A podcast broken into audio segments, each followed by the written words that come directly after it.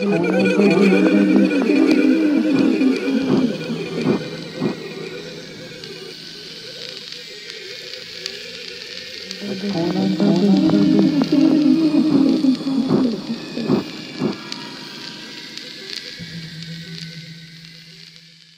tal amigos? Muy buenas noches. Hoy estamos de vuelta en... Iba a decir en el sueño de café, güey, ahorita que estamos hablando de esos güeyes. este, en la boca del miedo podcast. Saludos a Alan y al buen Sergio que andan por allí en el otro podcast. Vayan a verlos también, está chido. Y bueno, hoy tenemos un invitado muy especial que ahorita vamos a presentar. Este, es un gusto, un gusto tenerte aquí, hermanito. El gusto es mi hermano, gracias por invitarme. Ya ahorita me estuviste adelantando algunas cosillas que tienes para contarnos y pues creo que están chidas las historias, ¿eh? Promete. Sí, sí, sí. Este capítulo promete. Y bueno, vamos a empezar como todas las sesiones, eh, contando una leyenda típica de, de, este país. En este caso le toca a Nayarit. Y es la historia de la eh, Siguanaba. Si no mal la pronuncio, así se llama la historia. Y dice así. El primer avistamiento de este espectro se dio hace apenas un par de décadas en el estado de Nayarit. Dos amigos iban en una camioneta de regreso a sus respectivas casas, después de un largo día de trabajo. La noche ya había caído y en aquel entonces la carretera no estaba muy bien iluminada todavía. Se detuvieron pues uno de ellos tenía la necesidad de hacer sus necesidades, ¿no? Ya saben, típico. Así que pasaron y se adentró un poco en el bosque esta zona pues era, era boscosa, ¿sí? Mientras hacía esto vio que en la orilla de una barranca cercana estaba una mujer que le daba la espalda. Así que, lejos de sentir miedo, se preocupó, pues creía que podría resbalar y caer al fondo del barranco. Así que se acercó para advertirle y fue cuando ya estaba a escasos centímetros cuando la mujer volteó y el hombre vio y sintió el verdadero terror pues la mujer tenía una cara de caballo en lugar de una mujer normal, ¿sí? Despavorido, el hombre corrió a donde se encontraba su amigo y le pidió que se largaran inmediatamente. Una vez en el camino, acordaron no volver a parar en la carretera de noche. En lengua quiché, Singuanaba significa eh, hermana espectral del abismo. Esto es lo que significa esta, esta palabra en esta, en esta lengua. ¿Cómo ves, amigo, esta historia?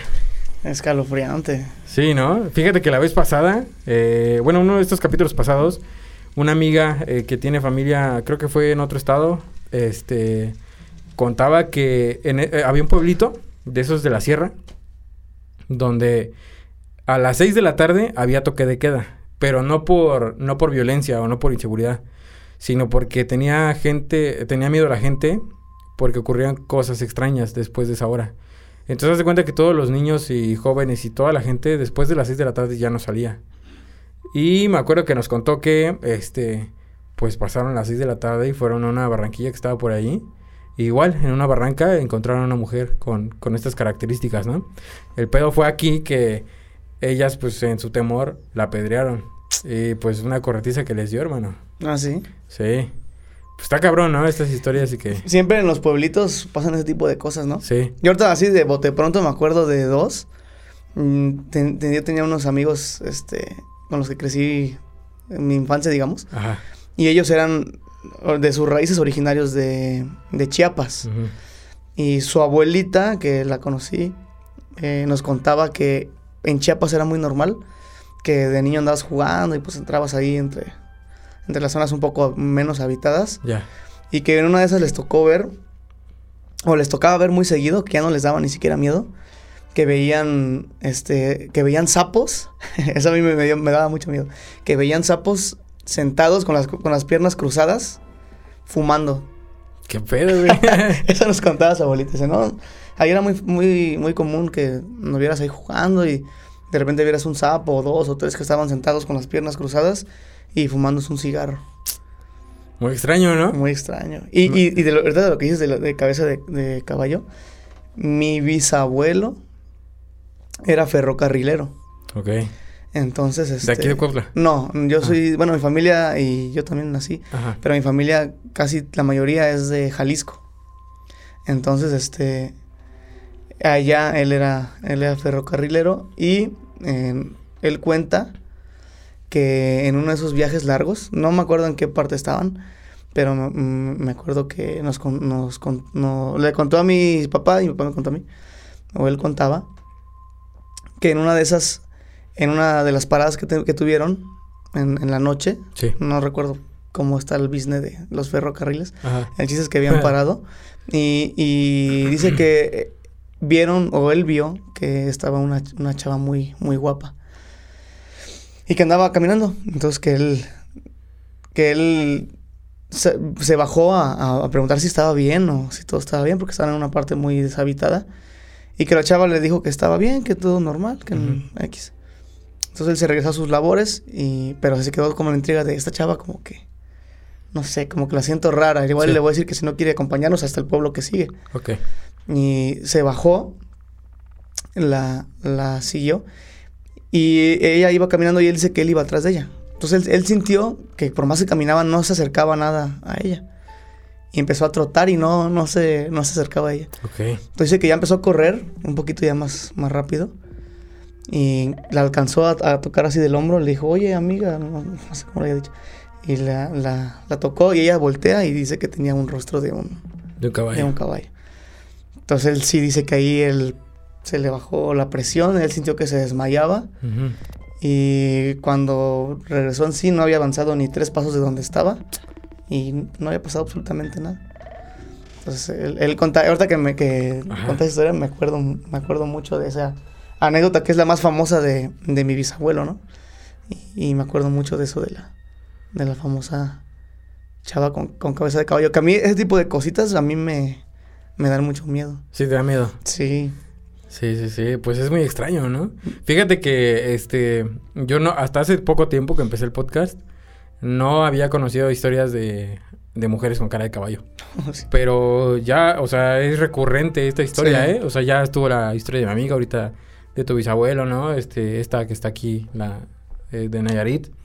Y pues fíjate que es interesante cómo las historias se replican en todo el país, ¿no? Sí, eso es interesante. Sí. La mayoría de, de leyendas o, historias o cuentos que cuentan los abuelos o sus abuelos, casi siempre son las mismas. Ajá.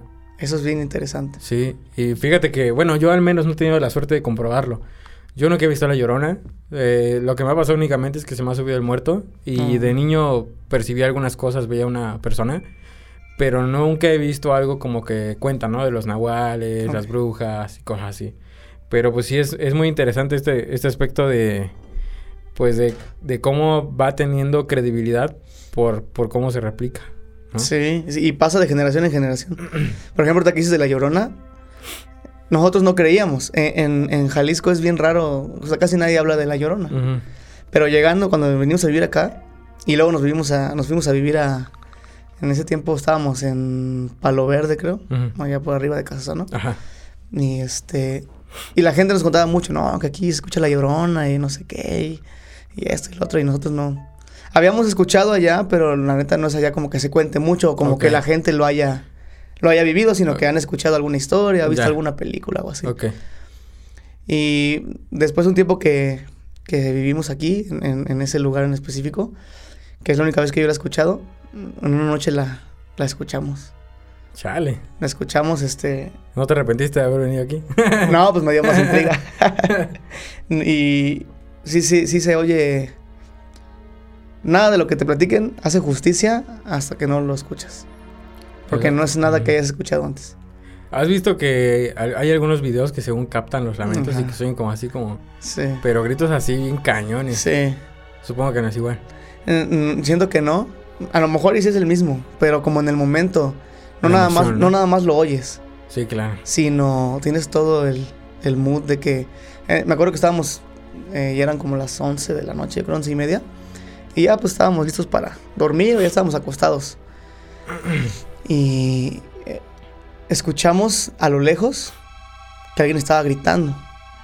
Entonces una mujer, pero normal, o sea, un grito así raro porque se ve como que a lo mejor están asaltando a alguien o que alguien tuvo un accidente y como cerquita de donde nosotros vivíamos estaba una carretera. Entonces, este, yo me imaginé a lo mejor un accidente o así. El problema fue cuando el grito se empieza a escuchar más cerca, como si viniera viajando.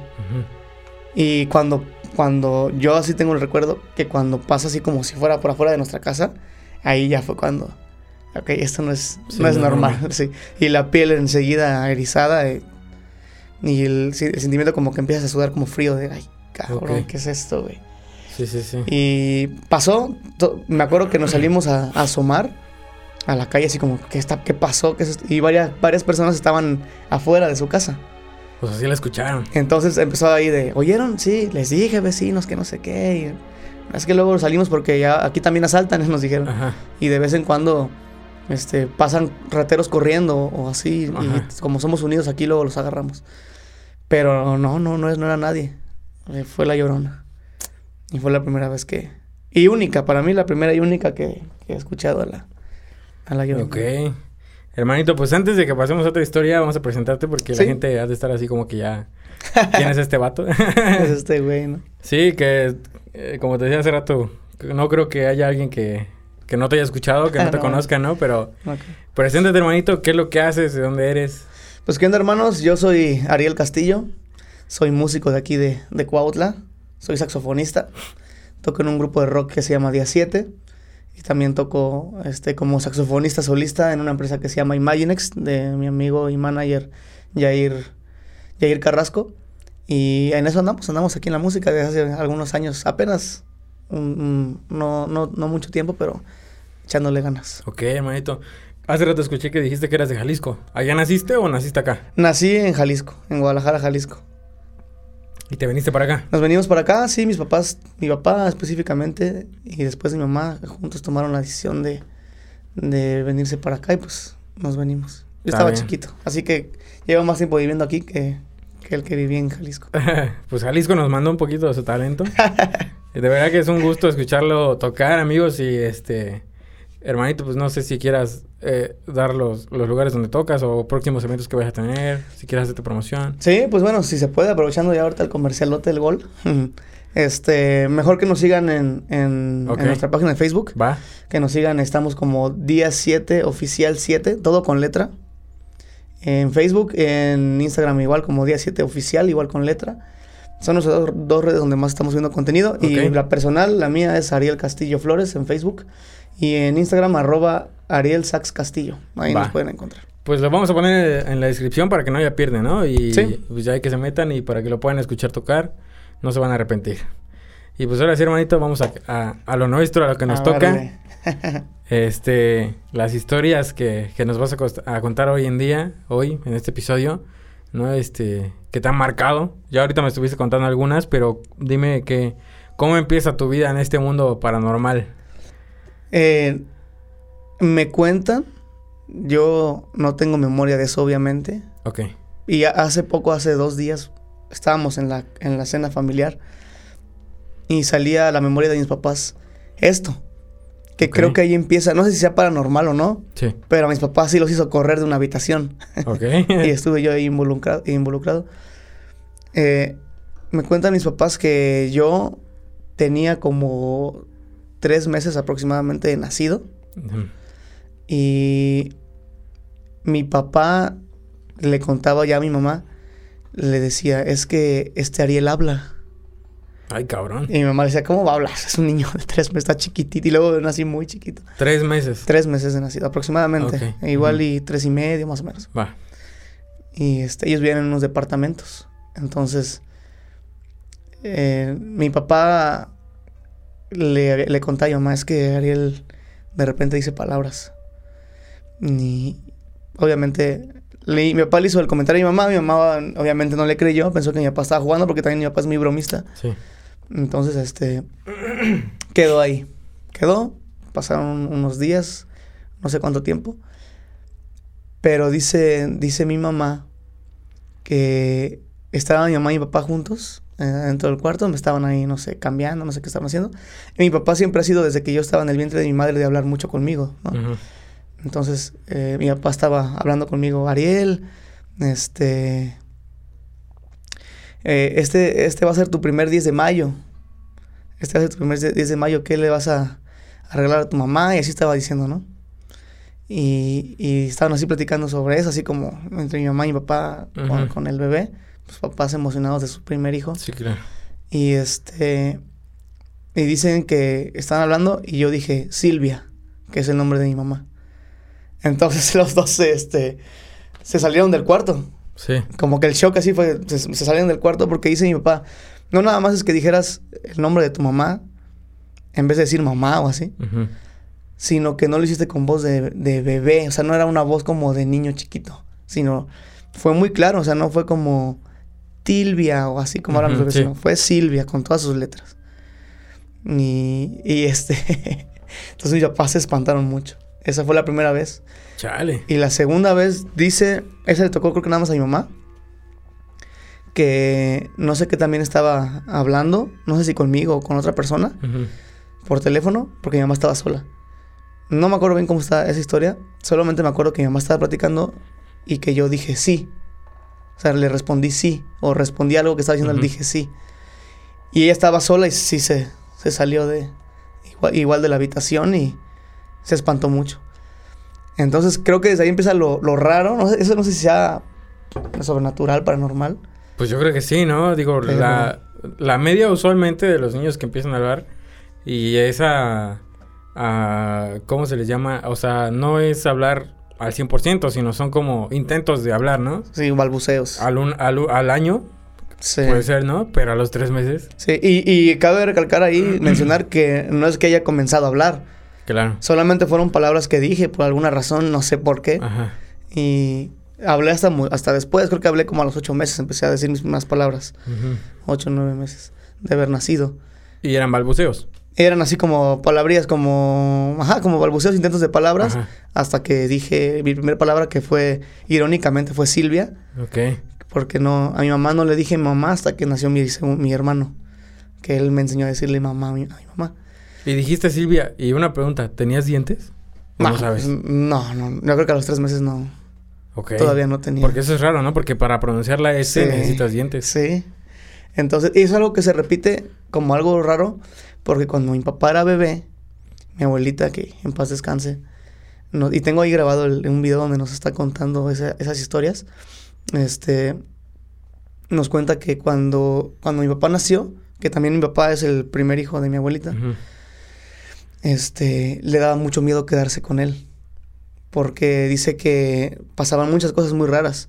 Lo que más cuenta, porque ella, literalmente dice, el, empezaba a oscurecer, sí. mi abuelito estaba trabajando, ella estaba dedicada al bebé 100%, empezaba a oscurecer y ella esperaba a mi abuelo que llegaba a las 10, 11 de la noche, lo esperaba afuera de la casa, en el cuarto donde vivían, porque le daba mucho miedo. Escuchaba risas, escuchaba voces, y dice que lo, de lo más cañón que ella se acuerda, lo que ella lloraba fuera de, su casa, es que ella veía cómo se levantaba la cuna donde mi papá estaba este, durmiendo. Un, un bebé igual, de no, no, no más de un año de nacido. Y cómo lo mecían. Y ella dice que, pues, en ese tiempo, mi, creo que mi abuelita todavía era, católica y todo eso. Entonces llegó como a, poner veladores así en el, cuarto de, Porque dijeron, a lo mejor la, teoría era de que es que en esa casa y en ese cuarto donde duerme el bebé este, hay oro o hay algo enterrado. Y por eso se escuchan voces así. Ya. Entonces la, alguien le, aconsejó que pusiera velas para que esos espíritus se fueran y así. Entonces ella, ella, cuenta que cuando puso las velas, ella igual no se quedaba ahí, se salía. Sí dejaba al bebé dormido y se iba porque le daba mucho pánico estar ahí. Se dice que era pánico, no era miedo, era pánico de... Sí, sí, sí. No podía estar adentro de su casa. No lo soportaba, pues. No, no podía. imagínate, preferías dejar a tu hijo ahí solito. No, pues sí, está muy cabrón, güey. y este... Entonces dice que ella estaba fuera de la casa con la puerta abierta y no era una casa grande, era un cuarto más, más que una casa donde empezaron a vivir mis abuelos. Ok. Y dice que, que ella veía con la luz de las velas que reflejaban hacia la pared como eh, cómo cargaban la, la, este, la cuna y la estaban moviendo entre, entre señores.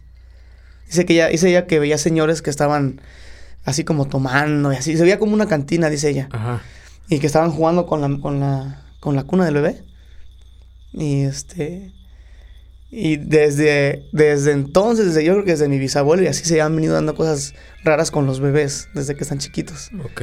Entonces yo te digo, esto que me pasó a mí, que me cuentan mis papás, No sé si es algo paranormal o, o, si es algo simplemente raro, un suceso este, aleatorio. Aleatorio. Pero sí les provocó miedo. O sea, no fue risa, no fue, ah, mira, mi hijo dice Silvia. No, sí fue así de. Sí, como que no es algo chusco, ¿no? Que, no, no, no, no. Ah, ah, este, siquiera que presumas, ¿no? No es algo. Pues no es algo normal. Ahorita lo cuentan y se ríen. Lo cuentan y se ríen y mi mamá agarró el chiste. No, es que eh, mi hijo era Chucky y hablaba así, ¿no? ya, con risa, pero en, ese, en ese tiempo sí les dio mucho miedo. Digamos cronológicamente, después seguí, seguí creciendo y me, cuentan, me cuentan que una vez yo ya tenía como unos, unos cuatro años, más o menos. Ya andaba jugando yo con los vecinitos de ahí de la calle y así. Y me cuentan que una noche, no saben qué. De, por sí también ahí en, esa casa de Guadalajara donde, donde vivían mis papás, donde vivíamos, donde nací. Este ellos cuentan que se oían cosas raras como lo normal, lo normal de la cultura mexicana que se oyen canicas, se oyen mm, cadenas, se oyen que se rompen platos, ¿no? Pero como también vivían en una zona muy habitada, no sabían si era un vecino, si era una cosa u otra. Donde ya les llamó un poquito más la atención fue una noche que yo me empecé a poner como dormido, me desperté y me puse loco. O sea, dicen que yo me puse a romper cosas, a tirar, a patear, a gritar, a llorar y a hablar medio raro y este y no sabían cómo calmarme. Dice que mi papá me, daba cachetadas para que reaccionara y nada. Hasta que me quedé, solito me quedé dormido otra vez y se acabó. Desde ahí nos brincamos hasta que ya vivíamos aquí en, en Cuautla, ahí en, en, en Casasano. Bueno, no en Casasano, es Palo Verde. Ajá. Este, creo que sí. Y fue la primera vez que yo vi a lo que ahora entiendo que también es una como leyenda o, urbana o así. Ajá. O historia. No sé si te ha pasado cierto, me dices. este, me acuerdo que estábamos ahí y ahí las lluvias como en cualquier donde hay como campo abierto, llueve pero macizo, ¿no? Sí. Caen los relámpagos duros. Entonces, me acuerdo que estaba lloviendo muy fuerte, mi papá no estaba en la casa, no recuerdo por qué, yo creo que andaba de viaje, no sé. Y la casa era un como pasillo grande y estaba el cuarto de mis papás, mi cuarto y una oficina. Esos eran los, los, tres cuartos ahí este, que teníamos en esa casa. Y ahorita me quedé pensando porque curiosamente así estaba igual la casa donde vivimos después, que ahora te voy a contar. No, no había pensado en eso. Entonces, este, estábamos en el cuarto de mi mamá y se fue la luz. Se fue la luz. Ya estaba mi, ya había nacido mi hermano, estaba en brazos todavía. Estaban los cuatro. Está en tres, mi papá no estaba. Ah, ok. Y este, y me acuerdo que mi mamá me dijo, oye, este, Ariel, ve a tu cuarto, ahí en tu cajonera hay unas velas. Tráelas, por favor, para, para prenderlas que haya luz, porque ella le estaba dando, creo que, de, de comer a mi hermano. Ok. Y entonces, yo como una persona que no me educaron a tener miedo y así, de cosas paranormales, pues fui, simplemente fui. Entonces yo iba caminando, me acuerdo mucho. Mm, voy así para entrar a mi cuarto y en la entrada veo a una persona así mm, de la puerta al piso, sí, para mí era enorme. Y era una persona, me acuerdo muy bien, con una como chaqueta así enorme de que le llegaba hasta los tobillos, negra. Como gabardina. Como una gabardina, pero era como de piel. Ok. Y este, un sombrero, así de esos, de como de, de este... De copa. De copa. Negro igual. Y los ojos rojos. Entonces yo me acuerdo que lo veo y me hice así como, como este movimiento. Sí. Y me quedé paralizado. Paralizado. De ahí me acuerdo que yo creo que pasaron algunos minutos y mi mamá empezó a decirme, Ariel, Ariel.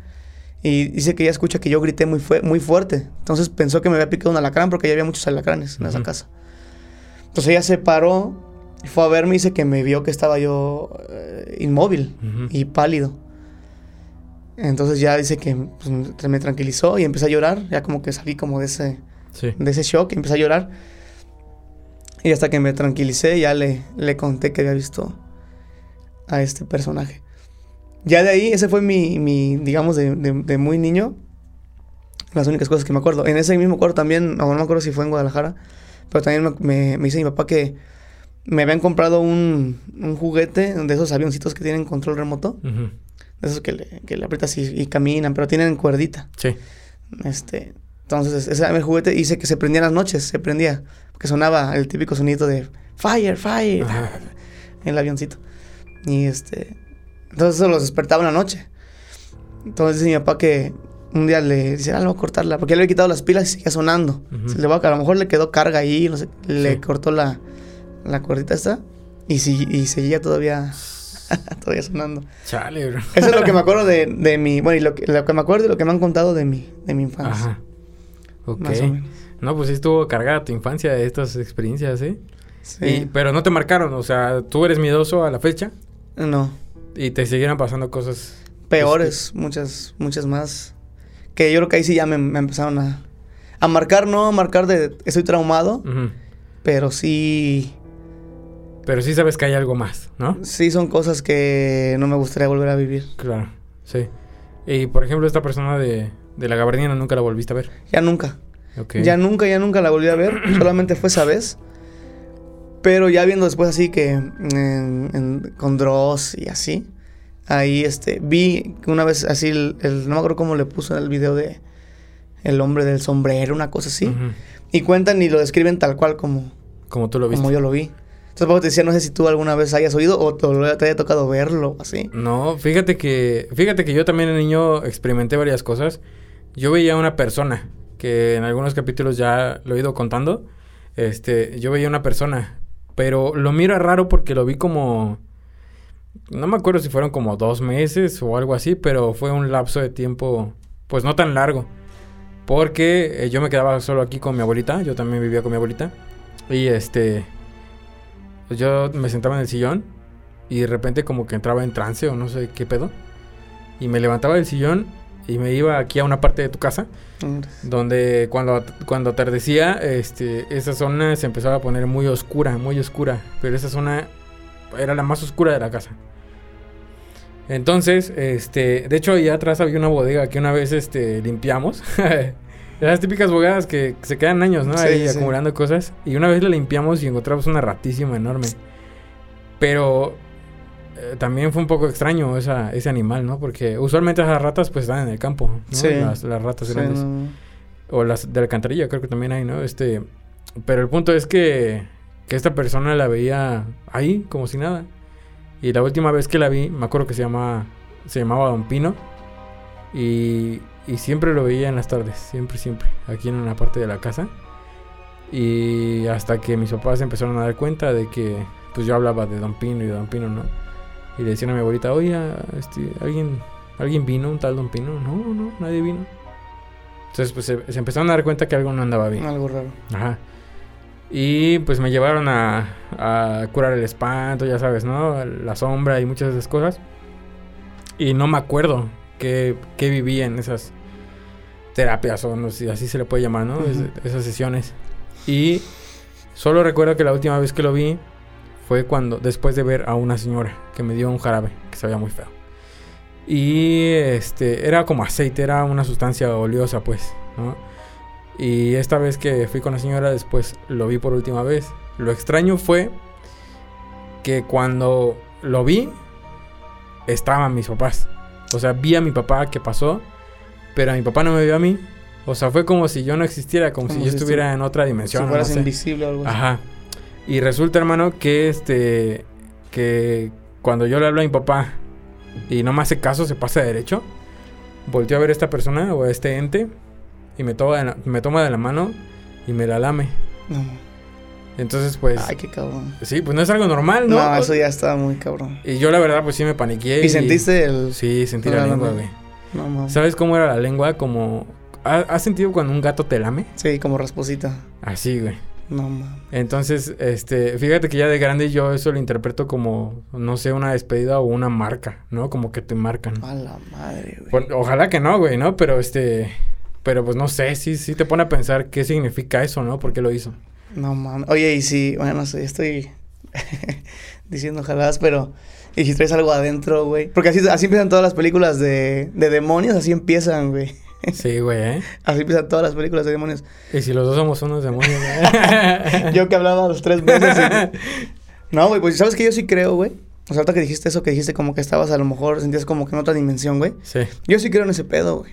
En las dimensiones paralelas. Siento que de repente sí nos podemos salir un poquito de nuestra realidad, güey. Y regresar. Yo tengo una experiencia, te la cuento así rapidito. Sí, sí, sí. Este, estábamos en, en la casa donde ahorita te voy a contar que pasaron yo creo que la mayoría de cosas inexplicables, no nada más a mí, a mí sino a mi mamá, a mi papá, a mi hermano. Ok. Y a los amigos y familia que llegó a ir a esa casa, ahí están todas las historias más, más cabronas.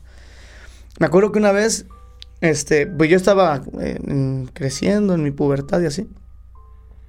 Entonces era muy torpe, tiraba muchas cosas. Se me caían así que agarraba, calculaba mal el vaso y lo tiraba y así.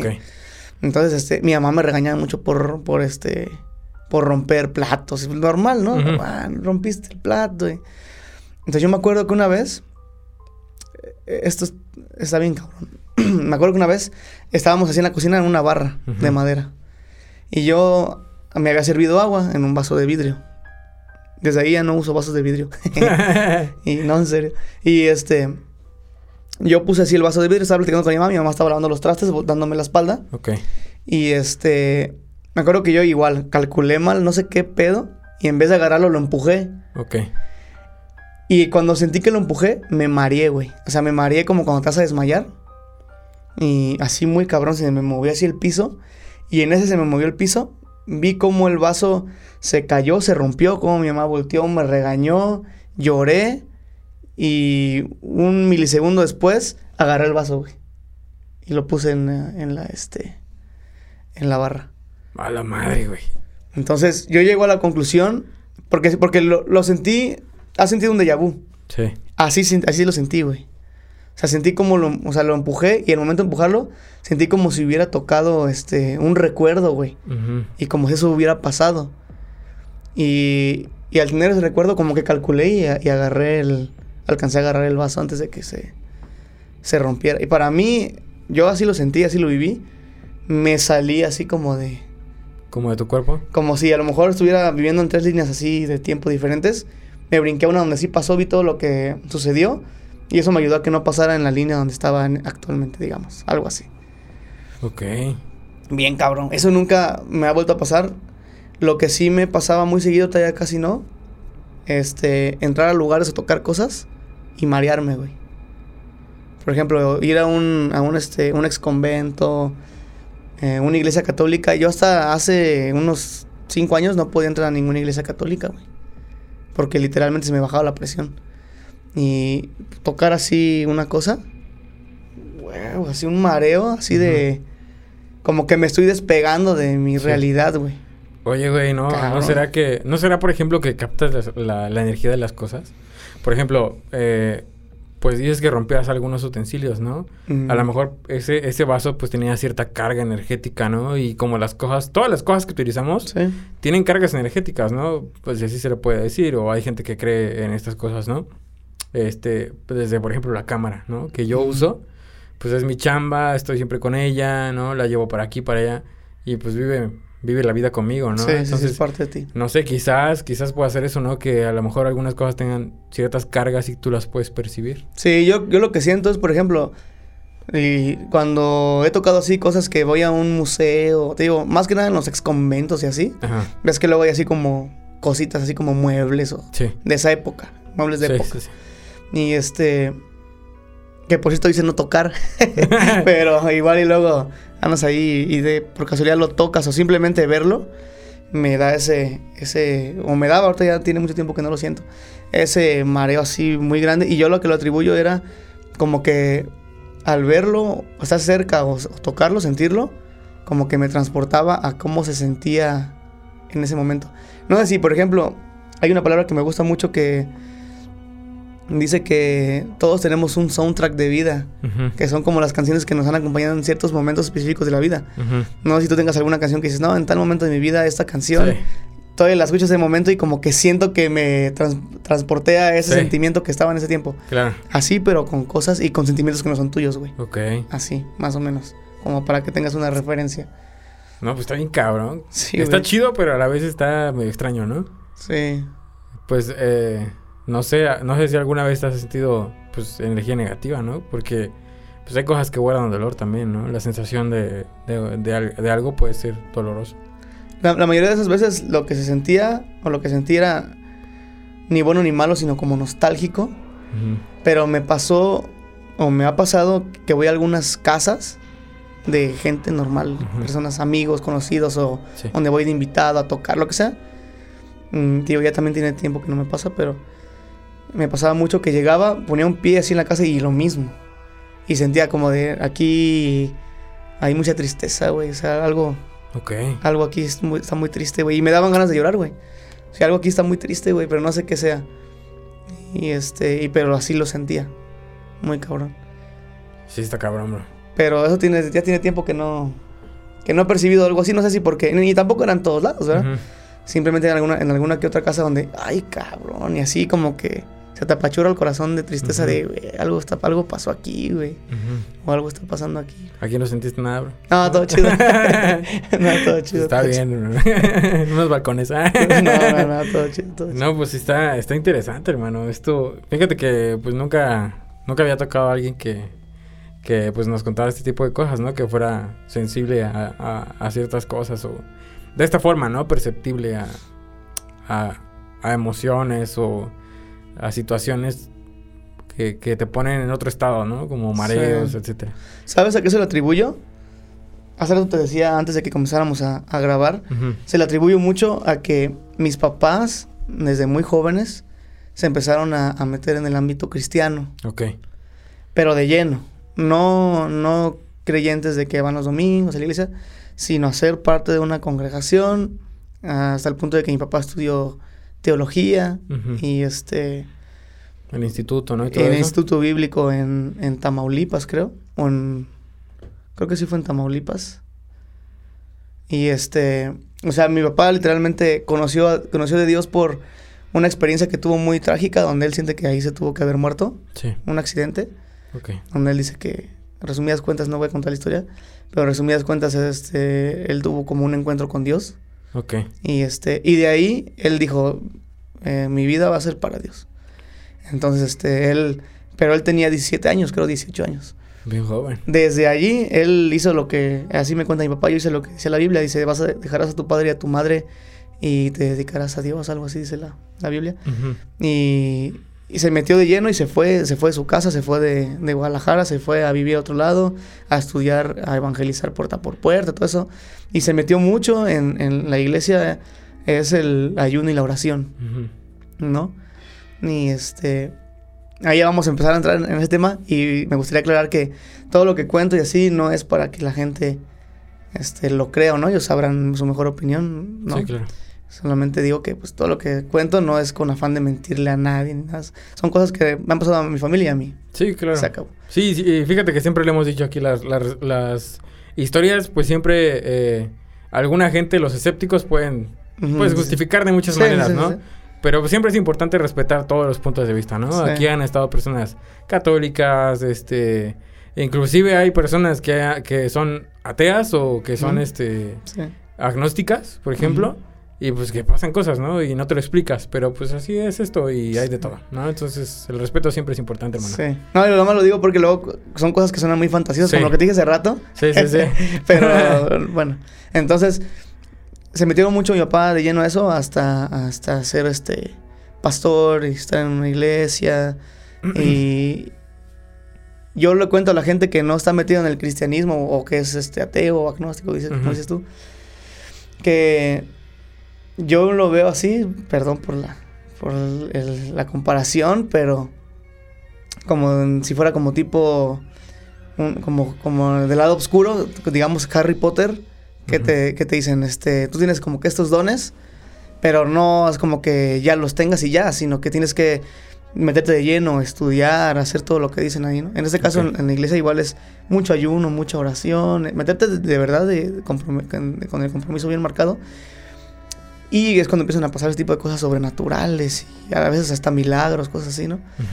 Entonces, este, yo creo que por eso de que mis papás se metieron mucho, mucho, mucho, mucho, mucho en eso, nosotros, mi hermano y yo, heredamos cierta, o traemos de nacimiento cierto tipo de, de, de sensibilidad a muchas cosas, ¿no? Entonces, independientemente en la familia de mi papá, más que en la de mi mamá casi no, mi abuelo, que él era, igual en paz descanse, él era escritor. Este, él también cuenta varias cosas que le pasaron, pero, pero con mi papá es donde siempre estuvo ahí. Y dicen que fue porque una, creo que la abuela de mi abuelita o algo así, o una tía, algo así, de mi abuelita, este, llegó a ser, este, bruja, así como curandera, así del, del como del barrio era, que era como que la, que te leía las cartas. Ok. Que se la limpia, así. Y, y, dicen que desde entonces, mi, la familia de parte de mi papá arrastraba así como que cierto... bueno, le llaman como maldición, ¿no? Porque dicen que te puedes dedicar al ocultismo y todo eso. Y a lo mejor tú como persona no lo, no, lo, no vas a tener así como el lado malo de, tenerlo, sino es tu familia y tus generaciones. Claro. Es, como que lo que se dice, ¿no? Ok. Entonces como que de ahí, por eso a eso le atribuyen a lo que te contaba de mi papá, le atribuyen, no, es que acuérdate que tal persona era, andaba en la brujería. Y, ok. Y este, cuando mi papá rompe con eso y se mete de lleno al cristianismo y todo eso, convierte a su familia y todo, este, siguen pasando cosas todavía, este, inexplicables, pero ya de otro, de otro, modo. Entonces, este, yo creo que por eso es que mi familia, y en este caso yo específicamente, hemos tenido un montón de, o tenemos muchísimas historias que contar así, que nos han pasado, unas más fuertes que otras, pero sí, muy dura. Y, y, a eso va lo que tú decías de la de que está cabrón, que sea muy sensible. Yo creo que viene de, de esa parte. Que con el tiempo sí, te, la verdad lo he perdido un poco. Ok. Este, pero sí todo lo que, mi, lo que viví, sí, o lo que he vivido sí estuvo muy cabrón. Ok. Pues hermanito, pues no sé si quieres empezar a, a contarnos qué pasó en tu juventud, adolescencia, que hace rato nos comentabas algo que pasó en tu adolescencia, ¿no? Pero este tipo de cosas que, que ya empezaron a pasar entrando a este mundo porque pues literal es un estilo de vida. Sí, 100%. Y este muy respetable siempre y, y pues cuéntanos qué, qué comenzó. Si sí, no, claro que sí.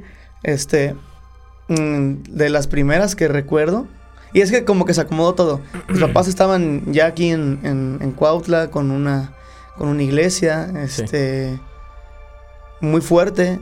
En la iglesia pasaban cosas muy fuertes. Este, pero en mi casa pasaban muchas cosas muy fuertes.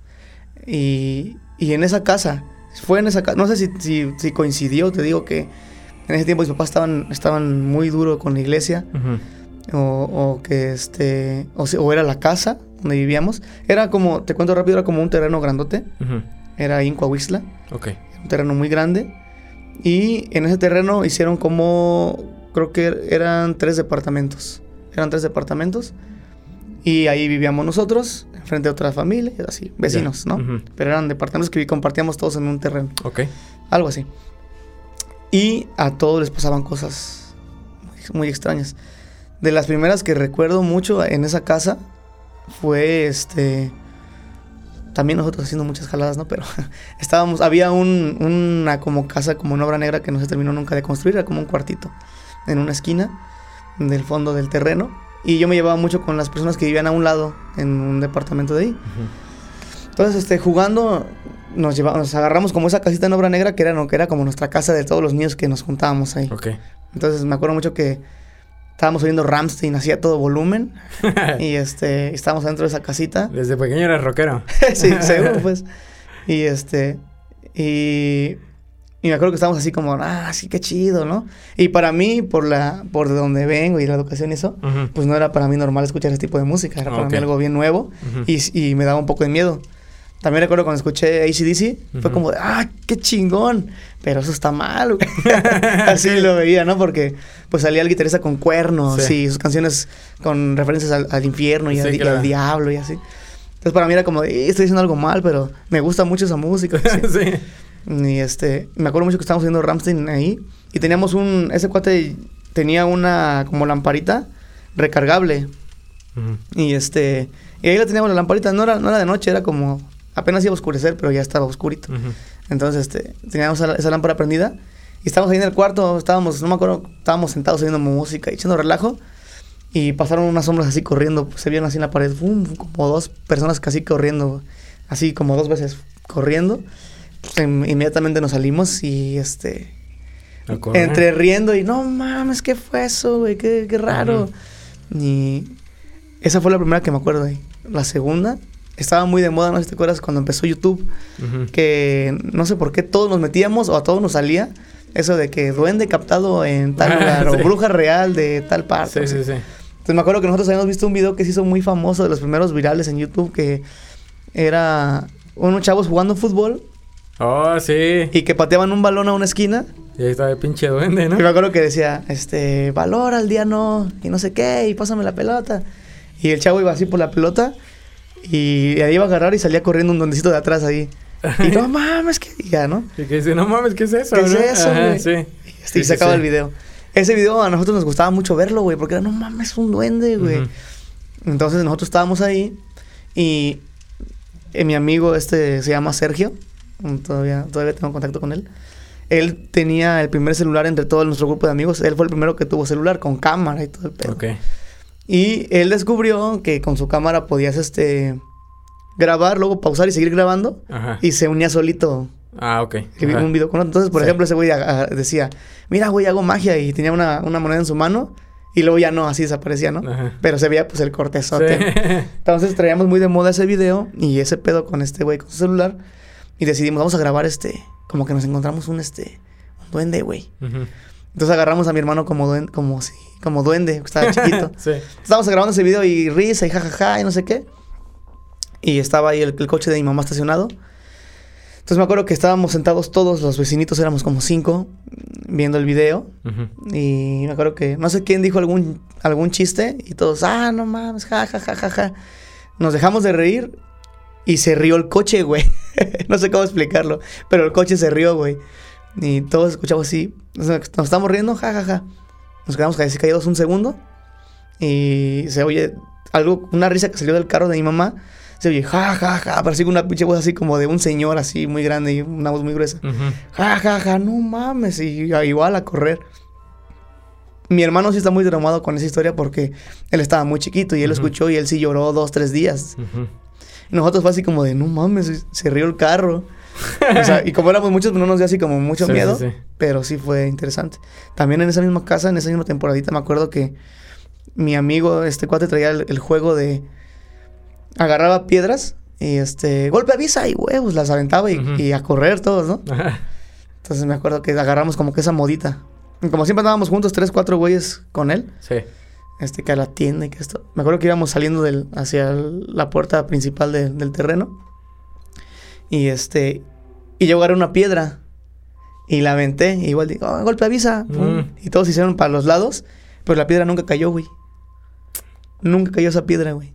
Ok, ¿la aventaste tú? Sí, yo la aventé. Yo la agarré una piedra así como de este tamaño, ponle. O sea, eran piedras grandes, pues. Sí, porque ahí había mucha grava porque estaban todavía como que haciendo cosas de construcción ahí. Entonces era como como grava, pues, como pasa de grava. O sea, se escucha, pues, cuando cae, ¿no? Sí, estaba bien pesada, güey. Y yo la aventé porque, como ya me habían pegado a mí varias veces, yo quería como la venganza de con esa piedra sí se va a pegar a alguien bien cabrón. Entonces la agarré y la aventé, huevos. Y este. Todos corrieron y yo me quedé así parado porque, pues, yo vi a dónde la aventé. Pero nunca cayó la piedra, güey. Jamás cayó. Y ese fue el principio de las primeras cosas sobrenaturales que vivimos.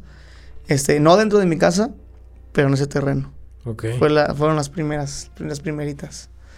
También me acuerdo que este cuate, ahí donde vivían, ellos dicen, eso a nosotros nunca nos tocó verlo, pero eso dice este amigo, que se aparecía un niño en, en esa casita donde digo que vimos correr sombras, que, un, que ahí habían visto varias veces que en la noche ellos tenían ahí su tendedero y cuando metían la ropa, este, veían que andaba un niño jugando. Y pensaban que era de nosotros, pero con el tiempo se dieron cuenta que no era nadie de nosotros. Porque sí llegaron a decir, este, Ariel, ¿qué andas haciendo ahí? Sin respuesta. Otra vecina que se llamaba Victoria, le decían Vicky. Vicky, no sé qué. No contestado nadie. Y nunca les contestó nadie. Entonces empezaron a decir, no mames, este güey, esto no es un... Sí. Ya le pusieron como que más atención y se dieron cuenta que no era una persona de nosotros. Ok.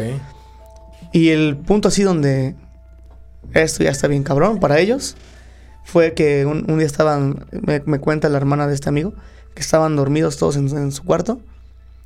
Y ella se despertó porque, se les, porque sintió que se le había subido como un animalito, como una araña o algo así, sintió. Y se despertó. Y dice que se despierta y dice que lo primero que ve es su hermano dormido, Sergio, lo que te digo, estaba dormido. Y, y este niño viéndolo así, parado al lado de él viéndolo dormir. dice que, que ella lo ve y que le grita, Sergio. Y que ese niño la voltea a ver, así como de, no mames, se despertó, no sé, güey. Algo así. ok, ok. dice que se quedaron así viendo los dos. Y ella se, su instinto fue taparse con su almohada y sus cobijas.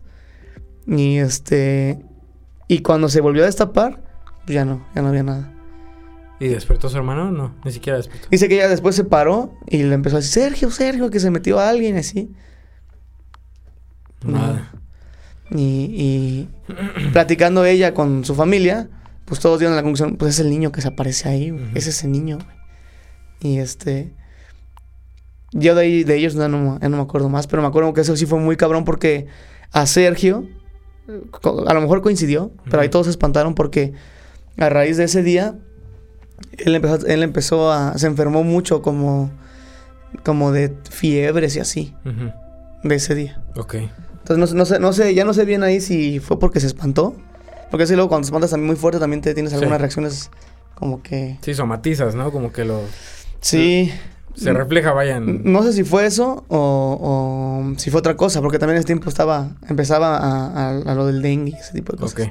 Pero este, pero sí me acuerdo que se espantó tanto su hermana que se fue a vivir con sus tíos, este, ya nunca regresó a dormir ahí, a vivir al terreno. al terreno.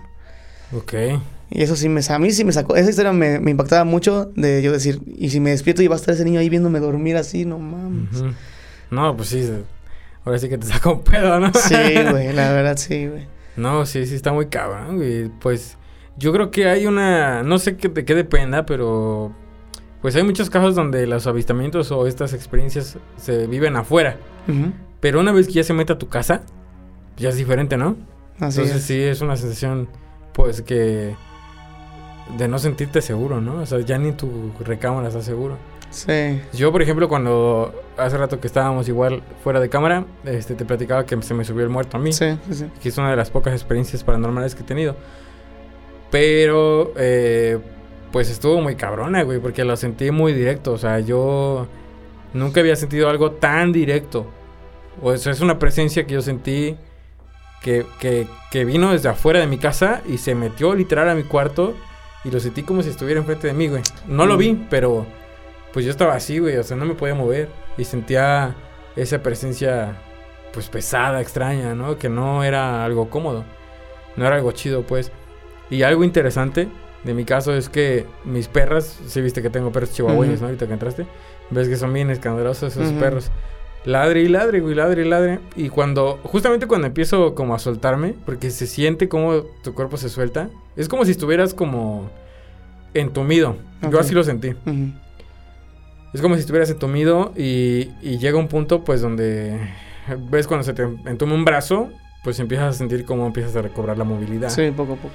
Entonces, igual, así yo como que me solté y empecé a, a recuperar la movilidad. Y cuando todo se calma, los perros callan. Mm. Un silencio total, pero total, total, total. Ni los grillos creo sonaban, güey. Entonces a mí eso se me hizo muy extraño porque pues hay muchas cuestiones científicas, ¿no? Que explican, explican estos fenómenos. Sí. Pero hay cosas que no puedes... Eh, Explicar. Sí. O sea, que es demasiada coincidencia, ¿no? Y que dices, ay, pues sí. No mames, ¿y qué? ¿Los perros qué? ¿O qué sienten? ¿O qué? ¿No? O sea, sí es muy, este... Mucha coincidencia. Yo creo que, o sea, en mi parecer, Obviamente no soy científico, pero la ciencia, por ejemplo, hablando de qué es la parálisis de sueño, ¿no? Este, puede, puede que sea una explicación lógica, pero también puede que haya otra, otra versión de eso donde es con algo sobrenatural. Claro. O sea, no, no, no, significa que tengan que ser la misma cosa, ¿no? Porque hay gente que también siente que está paralizado, pero no tiene miedo. Sí. No, nada más está como que, ay, güey, no me puedo mover. Y les da miedo que no se pueden mover. Pero no que hayan vivido. Yo tuve una parálisis de sueño. Bueno, no sé si fue parálisis de sueño. Yo creo que sí. Ahora tú me, tú me dices si sí fue o no. Pero yo me acuerdo que en esa casa, y fue de las primeras cosas que me pasaron ya dentro de esa casa, teníamos la costumbre de, dormir este, todos juntos. En, un cuarto. Nos gustaba dormir todos juntos, mis papás y mi hermano y yo. Y me acuerdo que yo dormía en medio de mis papás, entre mi mamá y entre mi papá. Y me acuerdo que una vez, que estaba así la cama, en el cuarto estaba así la cama y enfrente estaba la puerta de, del baño. Ok. Entonces, desde ahí también, este, sí me marcó eso. Ahí lo que me preguntas es que si no me ha marcado algo. Yo creo que ahí sí me marcó porque siempre eh, duermo con puerta cerrada o si voy al baño puerta cerrada. Nunca dejo una puerta abierta si estoy así en algún lugar. Estaba yo acostado, durmiendo. Por alguna razón me desperté, despierto y estaba la puerta del baño, este, a menos de la mitad abierta. O sea, estaba casi, casi totalmente abierta. Y veo un, un algo parado en la puerta de, de ese, de ese, del baño. Ok. Viéndome, así. Ay, no mames, Yo lo puedo asimilar. ¿Has visto la película de Señales? Sí. Mm, no sé si te acuerdas que hay una... Cuando los hermanos salen corriendo de la casa porque oyeron que está... Que vieron que en el columpio hay alguien. Ajá. Y empiezan a correr así para los dos lados para agarrarlo porque piensan que es un ratero. Sí. Y cuando voltean al techo, ven que está una persona así. Ajá. así, güey, esa silueta parecida. Casi la misma. Ok. No, está bien cabrón, güey. Parada. Yo, yo recuerdo así abrir mis ojos y sentir así el terror como te No, no es que no me pudiera mover, pero sentir así el terror como me invade de... A la mierda, ¿qué es esto, güey? Y así esa persona así como en... Como acechando, Como pose como acecho, güey, así como que está el pedo, viéndola así. Hijo de la madre. Entonces ahí yo me acuerdo que cerré mis ojos, güey. Así bien cabrón. Y este, y empecé a gritar, mamá, mamá, a gritar, a gritar. Por, ahí es donde me entra la duda que si a lo mejor se me subió el muerto. Porque yo empecé a gritar, a gritar, pero nadie me escuchaba. Pero gritar así, que cuando gritas con todos los huevos que tienes, güey, nadie se despertaba, güey. Yo decía, ahorita que si mi mamá se despierte se va a desaparecer todo. Esa era mi idea en mi cabeza. Entonces yo me acuerdo que cerré los ojos, güey, empecé a gritar mamá. Y acto seguido siento que me avientan un balde de agua así en... perdón. ya lo desconecté, creo. No. ¿No? No, sí. Sentí como me avientan un balde de agua ese, sobre todo el cuerpo, güey. Ok. Pero literalmente sentí, güey. Sentí, sentí, sentí como... Sentí como... Cómo cayó el agua encima de mí. Cómo se mojó la, la, la, sábana, las colchas, la cama. sí. Y sentir hasta el charquito en mis brazos del agua, güey. Entonces, seguí como tratando de gritar. Así, yo dije, ¿qué pedo? A lo mejor me miego o algo, ¿no? Porque sentí así, pero sentí como se me mojó el, cabello, güey. Sí.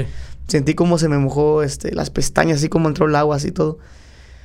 Y ya recuerdo que seguí gritando y al final mi mamá se despertó así como de, ¿qué pasó? Casi toda dormida, ¿no? ¿Qué pedo? ¿Qué pedo? ¿Qué pasó? No, mi mamá no dice ¿Qué pasó? y este, y y ya abro mis ojos, todo normal, nada, normal, todo seco. Yo nada más muy asustado y sudando mucho, nada más.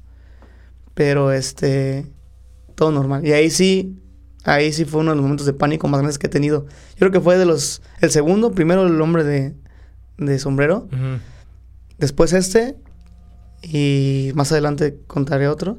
Pero fueron de los momentos así de, de pánico más grandes que he tenido. Entonces yo ahí creo que a lo mejor pude haber estado dormido. Soñando. Porque antes de lo que pasa, antes de que pasara eso, esa, es mi duda, no, no, pues nunca lo voy a, saber, ¿no? Pero yo estaba soñando, tuve una pesadilla. Durmiendo tuve una pesadilla. Y cuando me desperté, o sea, cuando abrí los ojos así de, ay, no mames, qué feo. Ves cuando veo a este güey parado enfrente de mí. Y ahí es donde empezó esa anécdota. Pues fíjate que a mí me pasó igual, güey. Entonces puede que sea. Sí, porque yo estaba soñando feo, no me acuerdo qué. Pero yo estaba soñando feo y de esas veces que despiertas, pero como, como mucho sueño, güey, que hasta te cuesta abrir los ojos. Así, güey, desperté y fue cuando siento esa madre que se viene, güey. Yo no lo vi, pero, pero sentí cómo se viene esa madre, güey, y fue una presión, pero cabrona, güey. O sea, no podía ni gritar. Yo los, mis gritos, güey, yo los escuchaba. Ajá.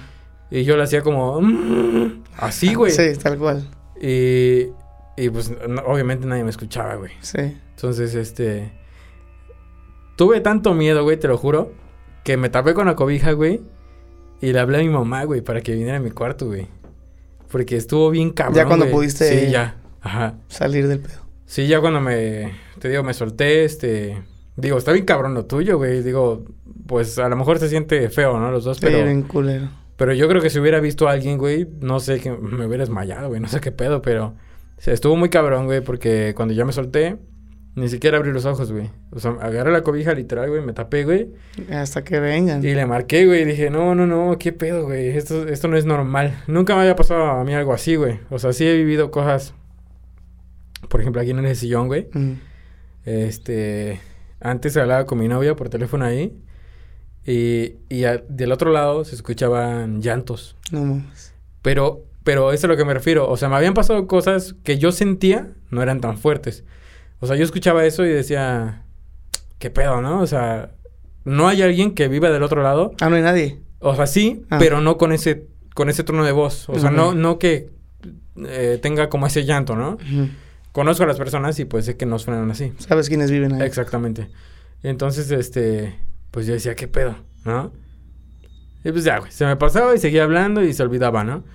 Pero eso es algo que, o sea, es algo como que ignoras, decides ignorar, ¿no? Y que puedes ignorar por su magnitud, digamos. Pero eso fue tan cabrón, güey, que, o sea, que no lo puedo ignorar, güey.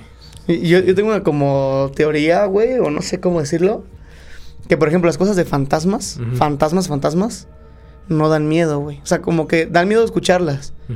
Pero cuando te pasa como que no te dan miedo así de, ah, no mames, sino es como, ay, güey, qué raro, güey, o qué fue esto, o se te la piel. Ok. Y ya. Pero no, no, te, no te da tanto, tanto miedo, güey. Ok. Pero las cosas así como espirituales o demoníacas, güey, eso es donde sí te da pavor, güey. Yo sí, es lo que, a mi parecer, sí. Es así lo que pasa. Porque luego pasa que vimos algo raro, alguien, algo que pasó o así, güey. Pero no es como que te haya dado tanto miedo, sino que te sacaste de pedo. Sí. Y ya vivir otro tipo de cosas cuando sí te da terror, yo siento que ahí ya no tenían tanto que ver con algo fantasmal sino otro tipo de mundo. Porque sí siento que, que nosotros convivimos con diferentes tipos de mundos, güey. Ok. Con el mundo de los muertos, güey. Que está entre nosotros. Porque, bueno, si nos vamos así, como digamos, sea tipo bíblico, pues dice que nadie se ha ido al cielo hasta que sea el día final. Ok. Entonces, todos están todavía aquí, esperando la, la venida de, de, Dios, ¿no? Como, como dice la Biblia. Entonces convivimos con ese, con esos, con esas personas, ¿no? Por eso luego hay, ahora me acuerdo, ahorita que pasó, no sé, no sé si vieron lo del accidente de motos. Sí. Que hay unas fotos donde, donde como que se ve... Hacia abajo del camión, ¿no? Abajo del camión una, una cabeza de alguien. O hay otra donde está la chava, esta famosa Dana que falleció. Que que se ve que están así como atendidas, así los, las personas pues están ahí como queriendo agarrarla y atrás se ve como si estuviera ella parada ese tipo de cosas, como que, como la despedida, ¿no? De cuando sales de tu cuerpo. Ok. Y luego como cuando, no sé si has conocido gente que estuvo cerca de morir y todos cuentan eso, me vi en el suelo, o me vi así, o me vi. Sí. Entonces como que ese momento de te estás despidiendo de tu cuerpo, entonces siento que sí te quedas aquí en la realidad. En este plano, ¿no? En este plano, conviviendo de cierta manera. Ok. Y ahí no sé si sepas que ya estás muerto o no, pero te quedas como conviviendo y siento que ese es un plano. Luego está el plano espiritual, donde ya entran cosas como, puedes llamarlo energía positiva, energía negativa, o demonios, ángeles, este, como quieras. Y siento que ese es otro tipo diferente. Ok. Que siento que ese en específico se da simplemente cuando lo, lo provocas o, le rascas ahí.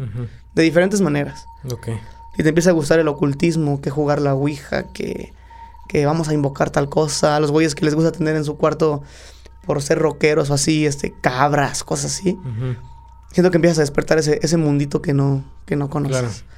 Entonces siento que están ahí separados y es donde está. Siento que hay una diferencia entre esos dos, sí, sí, sí. esas dos partes, güey. No, pues está muy cabrón, güey. Pues, eh, sí, tienes mucha razón porque cuando, cuando ves avistamientos que son humanos, fíjate, ahorita me acordé de algo que, en lo que decías esto. Es diferente cuando ves una cuando vives una experiencia de tipo humanoide, por así decirlo, ¿no? De un, de un aspecto humano.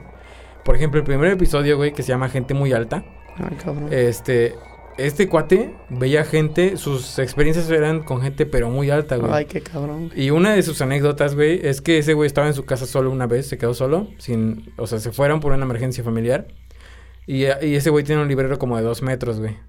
Entonces, abajo del librero hay un espacio y pues arriba, arriba del librero todavía queda un poco para el techo, ¿no? Entonces ese güey estaba cheleando, güey, y viendo la tele, escuchando música, creo. Y este.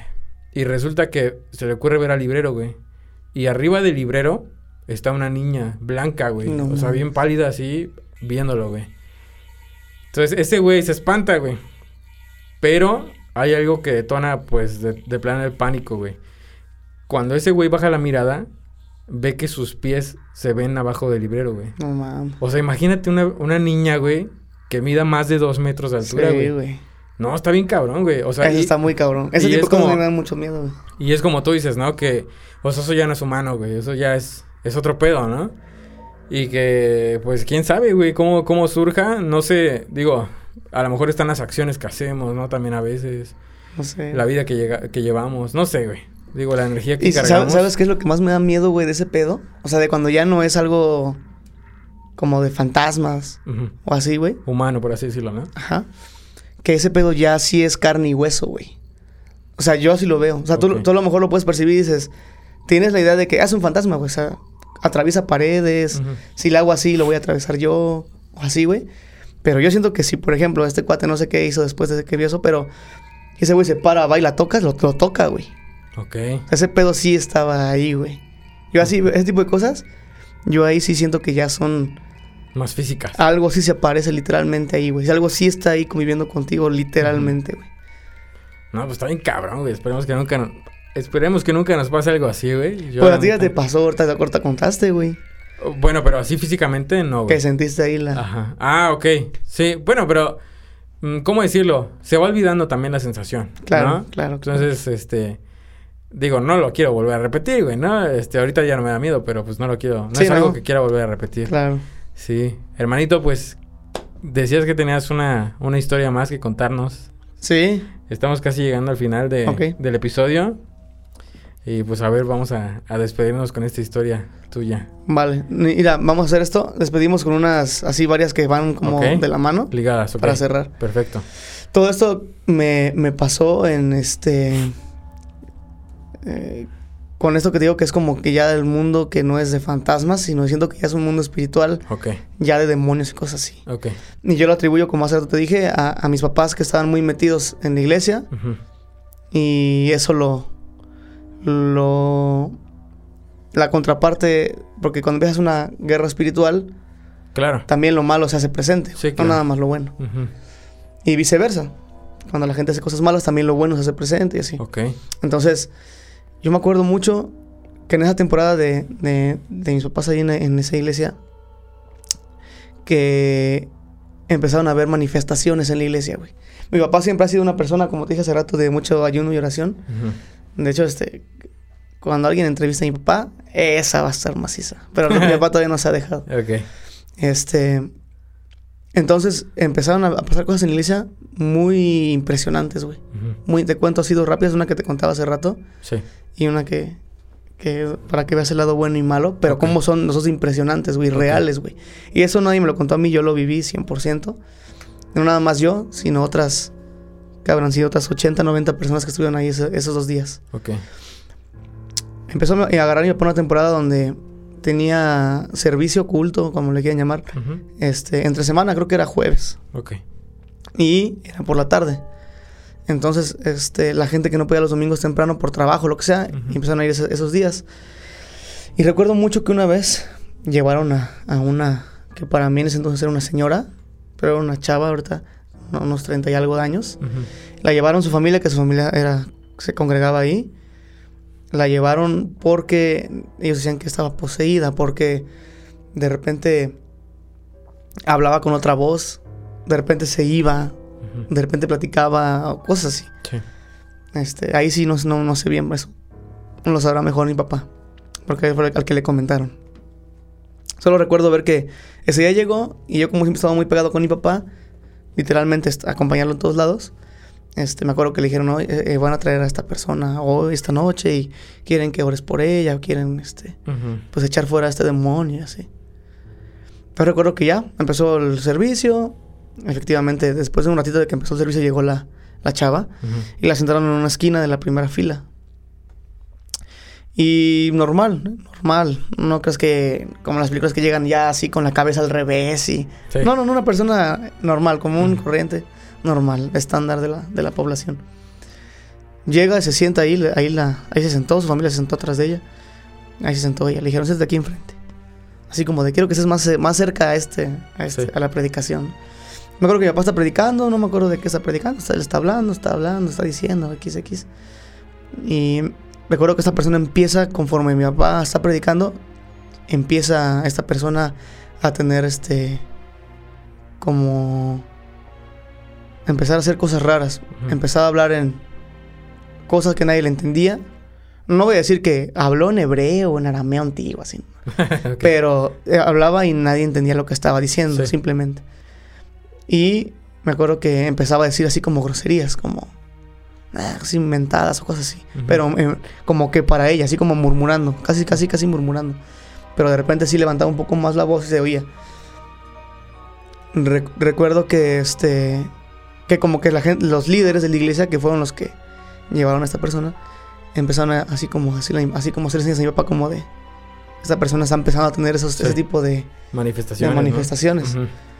Entonces mi, papá eh, dijo, yo me acuerdo que dijo en el micrófono, mi papá siempre ha sido así muy, dijo en el micrófono, déjenla, que haga su berrinche, que haga su, su este, que haga sus faramayas, es la palabra que mis, papás tienen, ¿no? Que haga sus faramayas, así como de, por, así por decirlo de alguna manera, ya que todos estaban como entendido de que esa persona está endemoniada o así, o, tiene un espíritu dentro.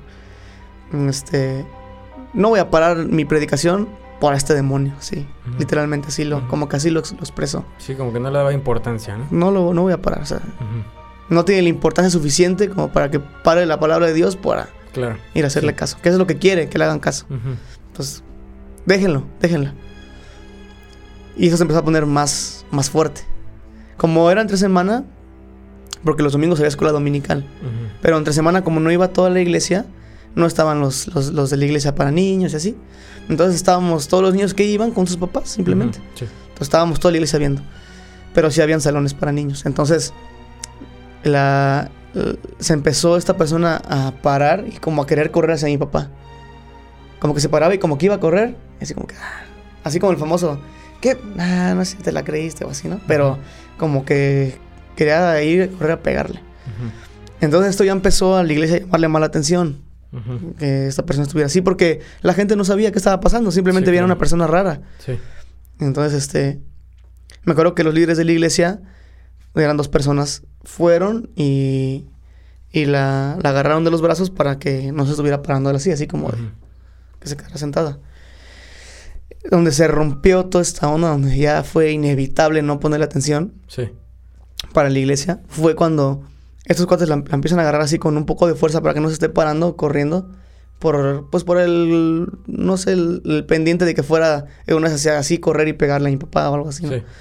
Entonces, este, la tenían así agarrada, estaba en una silla de plástico, de esas blancas, de las normales. Están así los, los donde se ponen los brazos. Sí, es como estas, ¿no? Recargadas. Y ahí, ahí, ahí, la tenían agarrada. Ok. Con fuerza, porque la, la persona sí tenía fuerza. Entonces, yo me acuerdo que hubo un punto en que se empezaron a escuchar así como que, como que la gente estaba empezando así a murmurar. Ya no había atención en la prédica, ya estaba atención en este lado. Y ya fue cuando yo volteé. Yo volteé y me acuerdo perfectamente, eso nadie me lo va a, a platicar a mí. La, la silla de estar así en el suelo estaba así, despegada del suelo.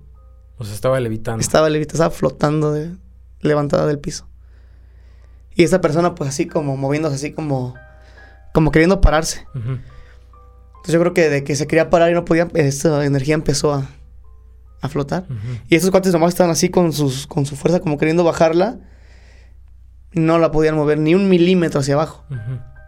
Y ahí ya fue cuando detonó esta onda. Y me acuerdo mucho que mi papá dijo, que por favor los líderes, los, demás que estaban desocupados, llevaran a los niños a, al salón de niños, porque iba a empezar a, orar por esa persona. Ya de ella no supe qué pasó, porque sí nos llevaron a todos para allá, porque sí es algo muy sensible para los niños. Sí, claro. Sí, para los adultos. Yo me acuerdo de ver a esos líderes pálidos, sudando, no saber qué hacer, y son los, y eran las manos derechas de mi papá, o sea, gente que está muy metida en este mundo. Sí.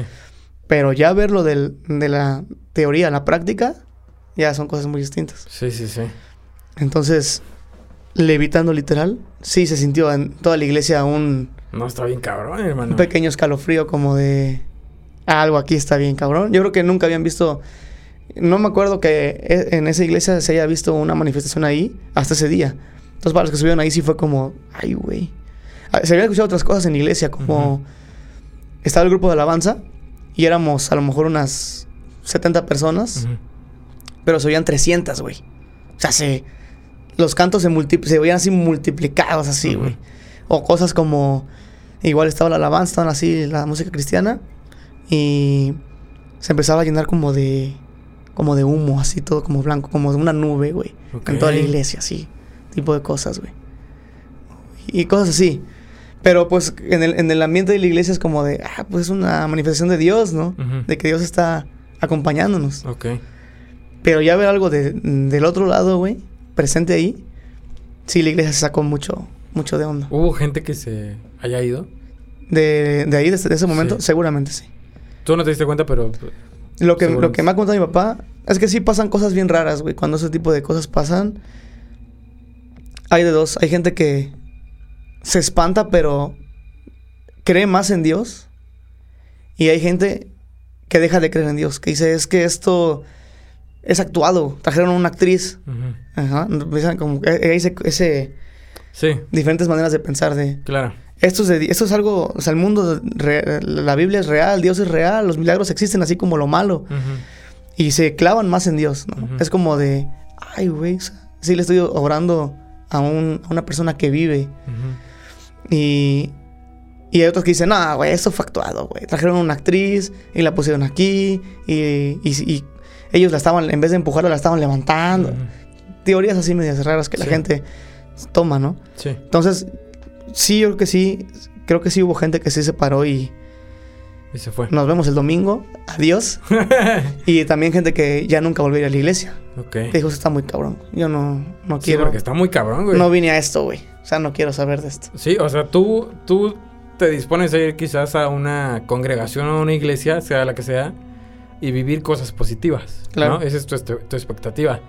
Pero cuando vas y ocurren estas cosas, dices, ay, cabrón. Digo, hay que entender que, como decías, ¿no? Que cuando está, estás, estás en un lado, pues obviamente el enemigo va a contraatacar, ¿no? Sí, 100%. Entonces, este, pues hermanito, está, está muy cabrón, güey. Eso. muy cabrón. Y eso está chido, eso, eso me gusta contarlo. Hay cosas que mi papá me ha dicho, no, eso no hay que contarlo. Hay cosas que me ha dicho, no hay que contar ese tipo de cosas. Porque él, pues te digo, siempre ha sido cristiano. Sí. Entonces se hace muchas como referencias a la Biblia. Y dice, hay, hay cosas que dice la Biblia, hay cosas que debes guardar en tu corazón, nada más para ti. Claro. Pero esa, esa, me gusta contarla porque, porque estuvo toda la congregación ahí. Sí, no fuiste el único que lo vio. Ni yo, ni... Porque hay cosas que nos han pasado nada más entre familia. Pero esa fue que todo el mundo vio. Y que sí hubo ahí un, este... Una cosa muy rara. Y en esas mismas noches, no, no me acuerdo si fue la semana siguiente o dos semanas después, llevaron a una persona... Igual, no era de la iglesia, la llevaron sus familiares. Una persona que creo que tenía... No sé qué era. Eh, no, no sé términos médicos, pero algo dentro de su organismo ya no le funcionaba. Y esto le provocaba, no sé si era cáncer o algo así. Ok. Pero era de parte del estómago. Ok. Entonces esto ya le provocaba muchos sangrados, cosas así. Y ya le habían dicho, ¿sabes qué? Tu familiar, le habían dicho, ¿sabes qué? Llévenselo a su casa, a que mejor descanse en su casa que en un hospital. Ya no les habían dado esperanza. Y espero no estarme equivocando en algún detalle, pues, pero Así es como lo tengo en la memoria. Y me acuerdo que también lo llevaron. Vamos a decir, últimos recursos. La gente en desesperación hace todo. Sí, claro. Entonces, en la desesperación de él, porque él no era cristiano ni nada, accedió a, pues sí, que, oren por mí, pues ya. Sí. Igual lo llevaron, igual estaba sentado en una silla. Yo me acuerdo cómo estaba él así.